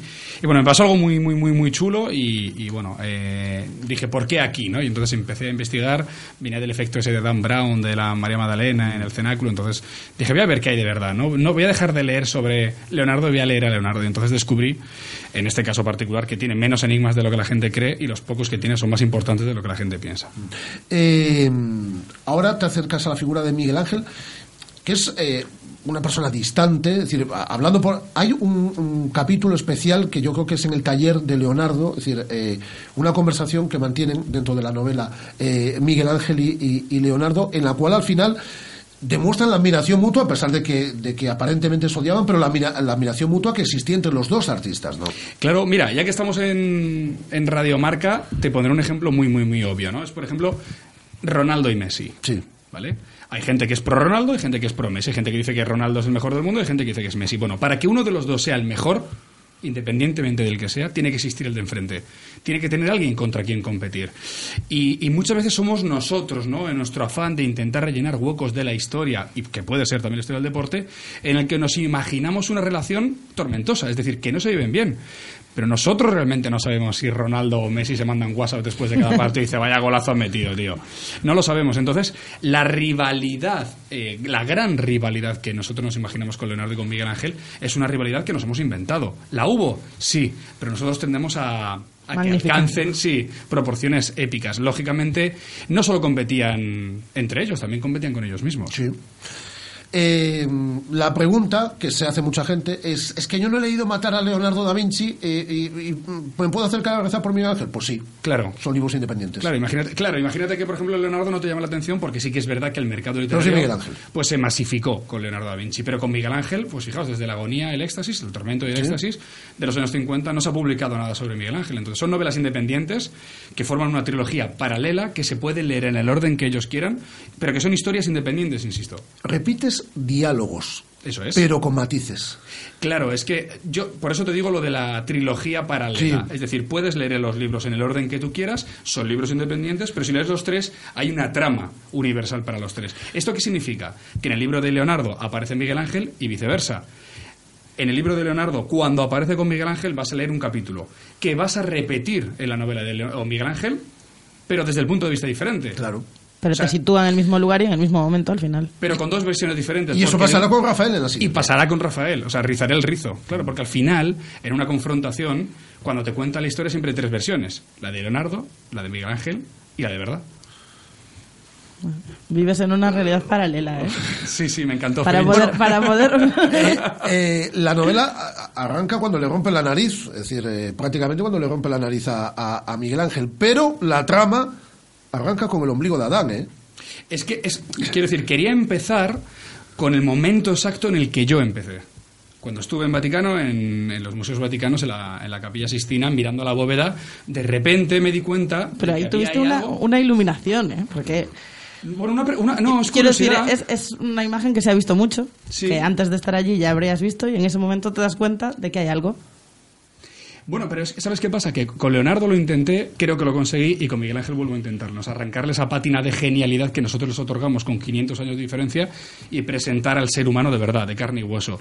Y no el qué y el cómo, sino también el por qué. ¿Por qué hacían lo que hacían? Y en este caso me pasó con Miguel Ángel. Es decir, yo miro arriba, veo la creación de Adán, que junto con la Yoconda posiblemente sea la obra de arte más conocida de la historia, y digo, bueno, si según el Génesis Dios crea a Adán a su imagen y semejanza a partir del barro y no tiene madre, ¿por qué Miguel Ángel pintó un ombligo? Error, casualidad, mm, un despiste, no. No, no. Al igual que Leonardo era legítimo, Miguel Ángel estudió Midrash, Cábala, Torá. Lo tenía muy claro. Y a partir de ahí tiene 600 páginas. Eso es. Eh, te has documentado un montón, se nota. Y has, Sí. y has tenido que viajar a Roma y a Florencia un No, montón. vivo cuatro meses al año en Italia. Sí, sí. Entre Florencia y, y Roma. La verdad que el calendario de pasapalabra es bastante flexible y ni Almudena ni a mí nos cuesta irnos para allá a trabajar. Que la gente se cree que me voy de vacaciones, pero no me voy a currar. Vas a ¿eh? trabajar, no, por eso digo que está muy documentada. En Italia son ocho horas al día. Sí, sí, sí. Pero claro, es novela histórica, no puede no estar documentada. Pero, ¿qué- eh, eh, ¿quieres seguir así en el futuro? Ahora estar preparando salvar a Rafael, me imagino que también. Pero luego, cuando acabes esta, estas crónicas del Renacimiento, ¿quieres seguir viviendo cuatro meses al año en...? en- Por supuesto, Sí. claro. Encima soy de la Fiorentina, imagínate. Ya, ya, ya, ya lo sé. Mira, eh, vamos a seguir hablando de rezar por Miguel Ángel, pero quiero que escuches, por ejemplo, esto. Hola a todos, ¿qué tal Cris? Ya sabes que me hubiese encantado acompañarte en tu visita a mi casa, pero bueno, me ha tocado trabajar y sé de buena tinta que cuentas con unos anfitriones de excepción que te estarán arropando en todo momento. Y para aquellos que no lo sepan, Cristian, además de ser un gran comunicador y escritor, es un maravilloso compañero. Y yo tuve la suerte de tenerlo cerca en el proceso de, creación de Andrea contra pronóstico de mi primera novela. Aprovecho y te doy las gracias públicamente por tu apoyo. Gracias, amigo. Y como sabes que a ti y a mí nos gusta mucho hablar de música, también me gustaría que compartieses tus gustos con los oyentes de Radio Marca Vigo. Y si te atreves, incluso, ponle banda sonora a tu novela. Un beso enorme, nos vemos a la vuelta y mil bicos a todos los oyentes y al equipazo de Radio Marca Vigo. ¿Tienes amigos en esta radio? Alba Lago. Qué grande, qué grande. Alba Lago, ¿qué? Ha contado secretos de musicales. Sí, sí, sí, sí, no, pero es que Alba estuvo aquí eh, presentando su novela hace Maravillosa, por cuatro cierto, ¿eh? semanas, No- buenísima. no sé si habéis tenido la oportunidad de Sí, sí, sí, sí, sí, Dos buenísima. días, 48 horas Sí, sí, duró. buenísima. Yo le he dicho que no deje de escribir. Le he dicho No, a- yo le he dicho lo a- mismo. Alba. Y eh, hablaba de contaba- entrevistas contaba- de lo mucho que tú le habías ayudado en ese proceso. Muchos consejos hizo públicos aquí de los que tú le ¿Ah, diste. sí? Sí, sí, sí. sí. Bueno, Como, el de, como el de no leer nada, eso lo dijo Alba, Ajá. que no leyese nada. Y- Podemos escuchar, ahora hablaremos eh, de la aplicación eh, que has lanzado también. Podemos escuchar un, el primer tema que escuchaba Carlos V. Podemos escuchar un tema heavy si quieres, ¿eh? es decir, si quieres que amenice aquí algo. Yo soy más de heavy. Tú eres ¿eh? más de heavy. Pues lo sabe pues pide, pide ahí algo, sí, sí. Por no, eso. ponme lo que quieras. A mí el, rock para arriba me gusta todo. Pero mira, va- vamos a saludar, creo que anda también por ahí otro, otro amigo tuyo, que hoy no va a poder estar eh, viendo en directo la, la conferencia porque está en Madrid, porque se está sacando el título de director Pachi. deportivo. Ahí está, no le hemos dicho nada. es que he hablado con él ahora mismo. Pachi Salinas, ¿qué tal? Muy buenas. ¿Qué tal? ¿Cómo estáis? Ha guardado el secreto, ¿eh, Pachi, que colabora además con esta casa de Radio Marca Vigo. Le dije, no le digas nada. No, le, digas- no le has, no le has dicho nada, ¿no, Pachi? nada. No le he dicho nada. Bien, hermano. Pachi, bien. ¿Qué pasa, Hombre, hermano? ¿Qué tal? ¿Cómo estás, amigo? Oye, te voy a echar de menos esta noche sobre todo. Si supiera que, que vas a haber venido con más tiempo, hasta hubiera volado, no sé, en un avión de la noche para haber estado contigo presente, tío. qué grande, qué grande. Bueno, Sabes, eh, eh, sabes que, te, que sabes que te quiero y mucho. os conocéis mucho, ha ido a pasapalabra varias Sí, ocasiones, eh, sí, Pachi. sí. Bueno, tú estuviste en la boda de, de, de Cristian, además, Pachi. Pues mira, Rafa, eh, tengo que decir que eso ha sido uno de los momentos, de verdad, y lo digo de corazón, más bonitos que pasó en mi vida. O sea, fue una, una, una ceremonia tan fantástica con la familia de Cristian Almudena, los amigos. Fue una cosa tan, tan, tan increíble que a mis amigos se lo cuento y yo creo que dicen, va, este tío está faroleando. De verdad, de verdad, de verdad, de verdad. Es que eh, miraba el reloj para que no, para que no acabase nunca ese momento. Qué grande. Bueno, estuvo la, la boda estuvo a punto de acabar a las 7 de la mañana y gracias a Pachi duró hasta las 11 de la mañana. y no quiero contar nada más, que esto tenemos un contrato de confidencialidad. Bueno, yo algo sé porque compartimos ahí la cena la última vez que estuvo Cristian aquí, también con, con otra compañera de esta casa como es Bea Pino, y algo escuché yo, sí, de, de por qué se prolongó esa... Es capaz de guardar botellas de alcohol donde nadie se lo imagina. Es que es muy alto, Pachi, es muy alto. Es- esa- No puedes estar porque estás sacando el título de director deportivo. Sí, bueno, me quedan ya dos semanas y aparte de como era festivo en Madrid, me tuve que venir prontito porque si no luego venir en carretera a Madrid con el tráfico es brutal. Entonces, bueno, pues ya aproveché para mañana tenemos clase todo el día y ya nos quedan dos, dos semanas solo. Se te echará de menos. Un abrazo muy fuerte, Pachi. Oye, pues nada, mandaros un abrazo muy fuerte. Cristian, un beso, un beso enorme. Eh, siento muchísimo no poder estar presente en el día de hoy. Decirte que eres el tío de los tíos más maravillosos que he conocido en mi vida. Te quiero, tío. Un abrazo muy grande. Un abrazo. Hemos intentado buscar a alguien que hablase mal de Cristian, la verdad. Hemos- lle- lle- lle- Los hay, los hay, Hemos tirado de agenda, pero bien, Lle- ¿eh? Llevamos todo el fin de semana, le hemos consultado, eh, por cierto, a Almudena, Almudena Cid, que es la mujer de Cristian y que nos ha ayudado un montón Un durante montón. estos, y Cristian ha colaborado también durante estos dos años en la historia de Desi, esta gimnasta de Vigo que perdía su pierna, ha estado súper pendiente a Almudena. Le, le hemos llegado a pedir a Almudena, le hemos dicho, alguien que le caiga mal de verdad, alguien que pueda hablar, porque esto es que no da mucha audiencia, es decir, tú ya sabes qué te voy a decir a ti del mundo No, de la no, televisión. Pero sí que da audiencia, al revés. Yo creo que da más audiencia que hable mal de ti. Entonces hemos llamado, pero dice que tampoco va a hablar mal de él. Miguel Lago, ¿qué tal? Muy buenas. No, no, yo hablo mal, encantado. Un ¿eh? miserable. Oh, qué gran miserable es este, ¿eh? Yo no tengo ningún problema. Además, fíjate, eh, tengo a eh, Cristian, la ciudad engalanada, me imagino. O sea, mi, mi tierra, mi ciudad tiene que estar de, de- de- de tiros largos para recibir a Cristian Galvez. Con, con un diazo. Le hemos recibido con un diazo. Me lo he sol. yo, me lo he traído yo, ¿eh? Sí, sí. normalmente donde suele brillar es este señor en el teatro encima del escenario, pero le he robado la luz y el solecito aquí vivo. Tú fuiste a ver el Soy un miserable y te, y te encantó, lo dijiste en pasapalabra, de hecho. Yo lo dije y reconozco que el miserable en el sentido más negativo de la palabra soy yo, porque reconozco que Don Miguel estuvo insistiéndome, ven a verme, ven a verme. Y claro, yo vivo fuera de Madrid y, y se- me re- remoloneaba, intentaba esquivar y dije un día, voy a verle.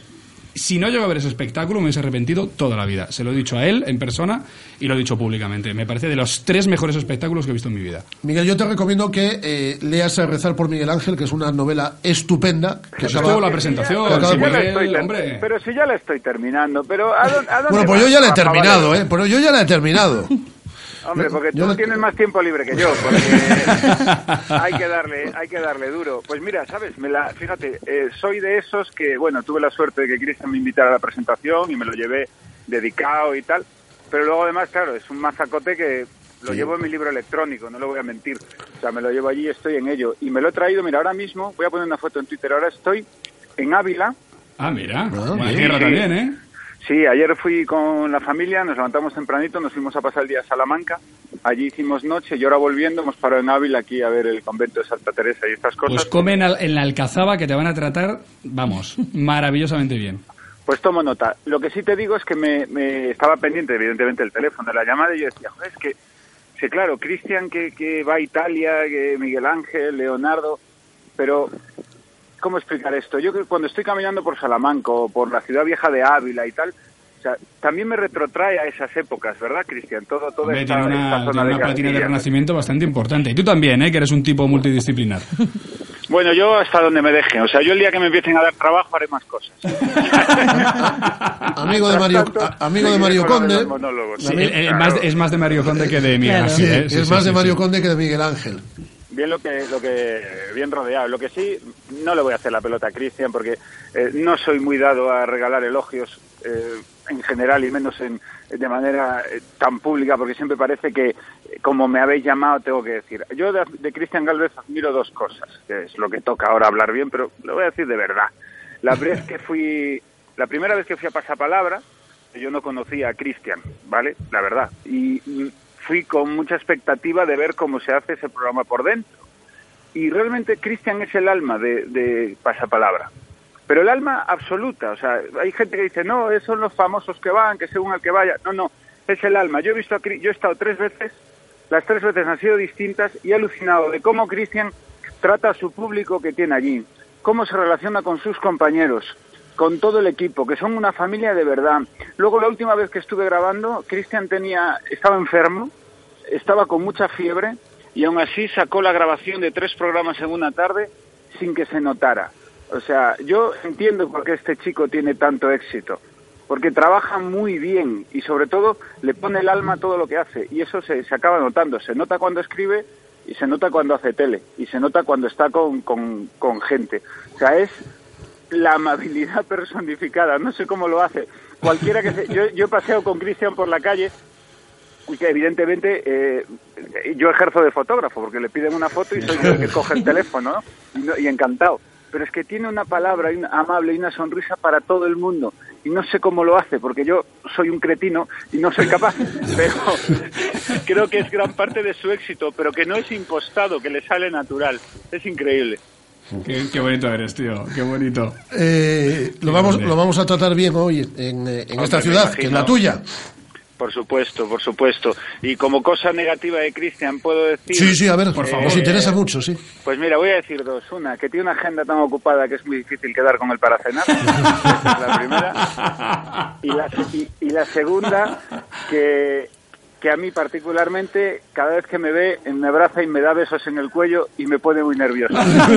Sería, Es por el perfume, tonto. sería eso, es que se, se me engancha como un perrete o me agarra el culo y me pone muy nervioso. Pero bueno, es que soy muy atractivo.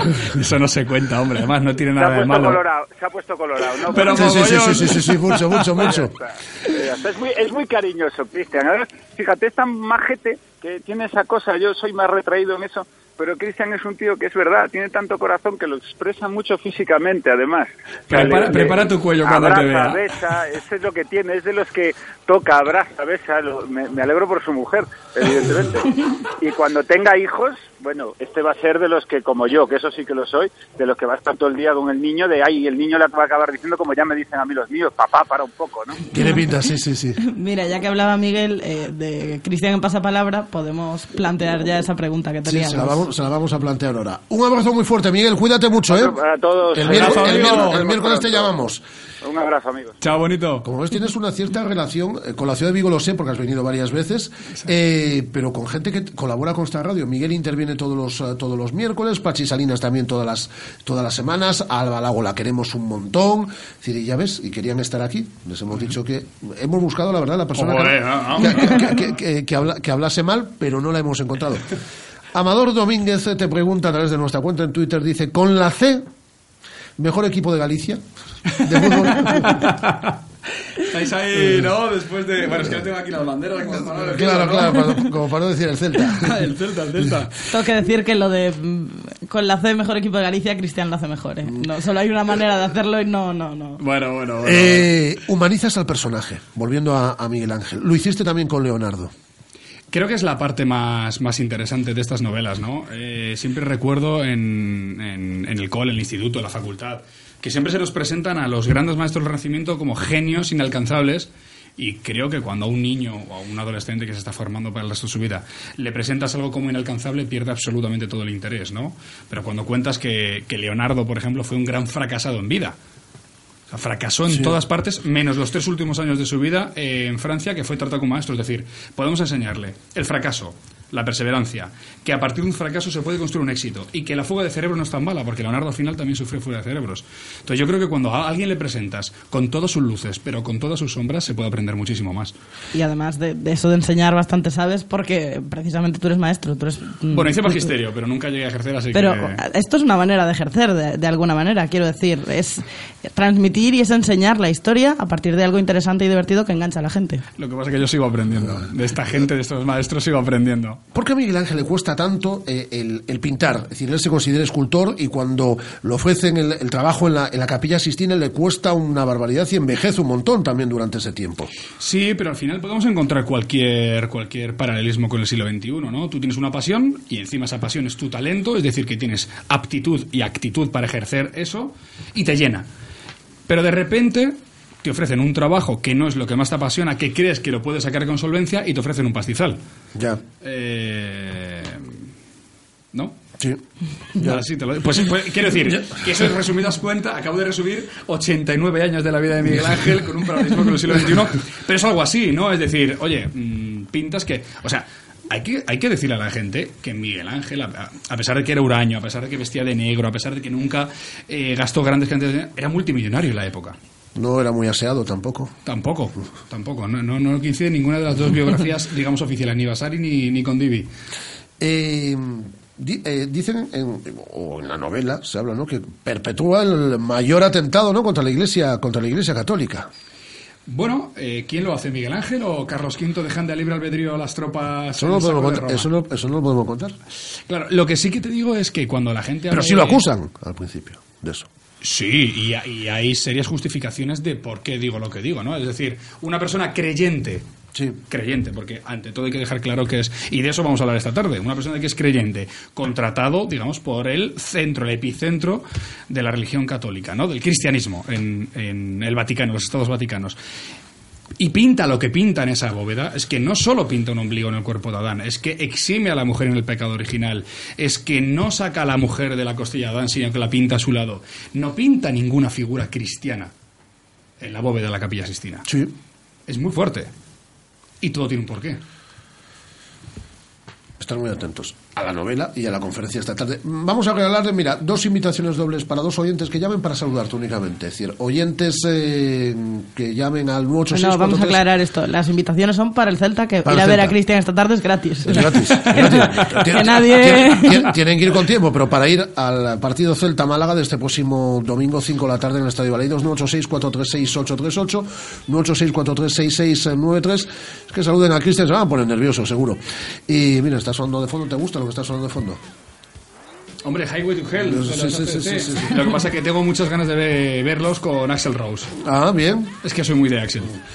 Eh, Me llamarán hereje por esto. Primer oyente que tenemos, que haya llamado inmediatamente. Hola, ¿qué tal? Hola, ¿qué tal? ¿Cómo te llamas? Alberto. Hola, Alberto. ¿Quieres decirle algo a Cristian? Más vale Que que, me le- parece un gran presentador. que te parece un gran presentador. Y un gran escritor también, ¿eh? Sí, sí. Un gran escritor a las 8 de la tarde en el Club Faro. Vale. Allí te, allí te esperamos, ¿eh? Vale, intentaré ir. Pues nada, pues mira, tan sencillo por llamar ya te llevas esa invitación doble. Estaba esperando la pregunta, ¿eh? Hasta luego, no hay pregunta, Chao, no Alberto. pregunta hoy, hasta Un abrazo, luego. disfruta el Y partido. siguiente oyente. Hola Jorge, ¿qué tal? Muy buenas. Hola, buenas tardes. Te recomendamos eh, rezar por Miguel Ángel. Y bueno, pasapalabra, ya sabes todas las... Hoy, hoy puedes perderte pasapalabra, hoy, solo hoy, para ir al Club Faro a las 8 de la tarde y ver la conferencia de Cristian. Eh, ¿Qué le quieres decir a Cristian, hombre? Nada, que es un crack y que, que siga así, que, que va bien. Gracias. Muy bien, pues tienes esa invitación doble, ¿vale? Muy bien, venga, buenas tardes. Luego. Eh, has llegado a la literatura y leído entrevistas que has hecho a lo largo de estos días para quedarte. Es decir, esto no es efímero, es decir, no llevas escribiendo ya un tiempo, pero esto no es, bueno, voy a decir, aquí vienes para estar, para estar un tiempo. Eh, todo el tiempo que los lectores me permitan, como en la tele, como los Lo espectadores. están me permitan. permitiendo. Se vendieron una barbaridad de ejemplares de, de la primera novela, pero lo más importante, se están vendiendo una barbaridad de ejemplares de la segunda. Es decir, que quien se acercó a la primera novela por curiosidad ha querido repetir ahora. Eso es lo que por lo menos la gente me está transmitiendo, ¿no? Y yo encantado. Es decir, que ante todos los lectores, eh, transmitirles el respeto que siento a la figura del escritor, el respeto que siento a la figura de los libros y el respeto, sobre todo, y lo más importante, que siento hacia los lectores, que gracias a ellos existen los libros. Vamos a hablar de, por ejemplo, eh, la novela tiene apéndices al final, tienes eh, mapas, eh, tienes está la tesis de Lutero, está un quién es quién, y hay un estudio grafológico que me ha llamado muchísimo Sí. la atención, sí, sí. Sí, creo que es la primera vez que alguien osa en una novela histórica. Meter no un es estudio grafológico, no sí, es sí. un ensayo, meter, además de una compañera que seguro que mucha gente conoce, Clara Taoce, es una colaboradora de Cuarto Milenio, grafóloga experta, en el que le pedí, eh, le dije, mira, acabo de escribir una novela de Miguel Ángel y necesito que me hagas un estudio grafopsicológico de su letra y de su firma para encontrar rasgos de personalidad. Quiero saber si me he equivocado o no me he equivocado con el personaje. Eh, ¿Cuál fue mi sorpresa cuando al entregarme ese estudio grafopsicológico encuentro que el Miguel Ángel que ella describe a través del estudio de su letra y su firma coincide con el personaje que, que no he creado, sino que he bebido de las fuentes, pero que he tenido que rellenar huecos. Y decidí meterlo. Y como eh, a día de hoy la gente, además del, eh, del libro en papel, requiere más cosas, pues además de estos apéndices que tiene, que tiene la novela, has creado una app, una aplicación, eh, Crónicas del Renacimiento, que tiene un sonido envolvente. Yo la tengo aquí, eh, en el móvil mío, no, no os voy a engañar. ¿Verdad? Mensaje que Doy estaba llegando antes era el de Miguel Lago. Me está diciendo, ya me podéis llamar cuando queráis. Bueno, pues aquí tengo yo la, la aplicación. Es un, con un sonido envolvente, eh, tú vas leyendo diferentes eh, capítulos y vas escuchando desde las ruedas, eh, es decir, las gallinas, es decir, bueno, te, te sitúa en, en la época, te sitúa en la, en la Roma, en la Florencia del, del siglo XVI, del siglo XV, bueno, en el momento en el, en el que está transcurriendo ese, ese capítulo. Me parece una ideaza y además es la primera vez que, que esto se hace. Sí, es la primera vez en la historia de la literatura que en una novela histórica se hace una aplicación de sonido inmersivo envolvente con la tecnología Puedes Immers. escucharlo con auriculares. Y... Sí, porque lo que, lo, lo que hemos conseguido es que eh, a través de dos cascos, de unos cascos, puedas sentir lo mismo que sientes en un cine, es decir, ese sonido envolvente, ese sonido en 360 grados, solo que nosotros hemos tenido que recrear esos sonidos. Es decir, en el primer capítulo, por ejemplo, cuando llega Giorgio Vasari a la Santa Croce en Florencia, lo que suena es la Santa Croce de verdad. Es decir, nos hemos trasladado hasta allí porque las campanas de la Santa Croce no suenan como otras campanas. Claro. Y luego esa labor de investigación, es decir, cuando Miguel Ángel llega a Ro- Michelangelo llega a Roma, ¿qué tipo de empedrada había en el suelo? ¿Qué tipo de carros? ¿Las ruedas eran de hierro o eran de madera? ¿Qué tipo de italiano se hablaba? Si hubiese un trovador, ¿qué tipo de instrumento estaría afinando? Pues todo eso lo hemos conseguido meter en una aplicación eh, para que en los cinco capítulos más importantes del libro te puedas inmiscuir dentro de la historia. Ahí hay un Lo que está claro, te iba a decir, es el trabajo que hay detrás. porque- Mucho trabajo, pero mucha pasión también. Escribe por las noches. Sí, muy tarde. ¿Y eso? Pues porque tengo turno de tarde en el pasapalabra, hacemos unos programas por la tarde, llego a casa, ceno con Almu, nos vemos el capítulo de la serie que nos toque y tengo el cerebro a mil. Entonces necesito silencio absoluto para... Hablas de series. ¿Te gusta Vikingos? Pero una pasada. sí, sí, sí, sí. De hecho estoy ahí leyendo cosas y digo, estoy leyendo demasiado, no vaya a ser que me salga el Renacimiento y me, me vaya a la Escandinavia del, del siglo IX, del siglo X, pero no, no, no. No, bueno, est- estás hablando de eso porque eh, tu intención dentro de la literatura es seguir escribiendo sobre el Renacimiento, que es esta época que te fascina, o te gustaría adentrarte también en otras, en otras épocas, en, en otros momentos históricos. Creo que me quedaría en el Renacimiento. Ya tengo pensada, o sea, las crónicas del Renacimiento está, eh, consta primero de la trilogía de los artistas, Sí. pero... Pero hay más ideas en torno Sí, sí. sí, sí, una trilogía en el que cambiaría de profesión y cambiaría de sexo. Yo no. Los protagonistas de... Un Welcome to the Jungle, suena por ahí, de fondo. Bueno, arriba. Es eh, una factoría de ideas. La verdad, yo cuando conocí a Cristian hace dos años, que fue una cena y no nos hemos vuelto a ver, a través, independientemente de la relación con, con Almudena, por, por toda la historia de Des y demás, es que no conozco a nadie que hable mal de esta persona que está aquí a mi izquierda. Que sí, que seguro que los No hay. conozco, bueno, Yo te pues, diría alguno. pues si, pues si los hay, pues si, pues si los hay están escondidos.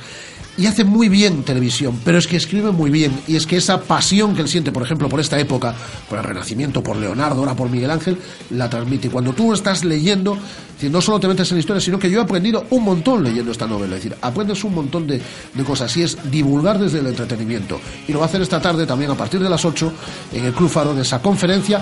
Y toda la gente que quiera le firmará los ejemplares. Y me acompañas, ¿no? Te voy a acompañar. Yo voy allí, yo voy a llevar el café, ya sabes. No, no, tú tienes que hablar. voy a llevar el sabes, café. ¿no? Sí, con esta voz. Yo voy a hacer una presentación de 30 segundos y, y diré eso de. Os dejo con el artista, nunca mejor dicho. Y ahí estará Cristian y firmará, auto, eh, firmará autógrafos. Bueno, firmará fundamentalmente ejemplares de rezar por Miguel Ángel. Ha sido un placer. Muchas gracias por venir a esta radio y que sigas haciendo las cosas también. Gracias, gracias. Muchas gracias a vosotros por, por tratarme con pasión. Y nosotros volvemos esta tarde a las siete y media. Estará Guada, yo estaré ya con, con Cristian, pero luego Guada vendrá también a las 8 de la Yo luego me voy pitando. a la conferencia. Muchas gracias, Cristian. Un A vosotros, placer. chicos. Hasta luego.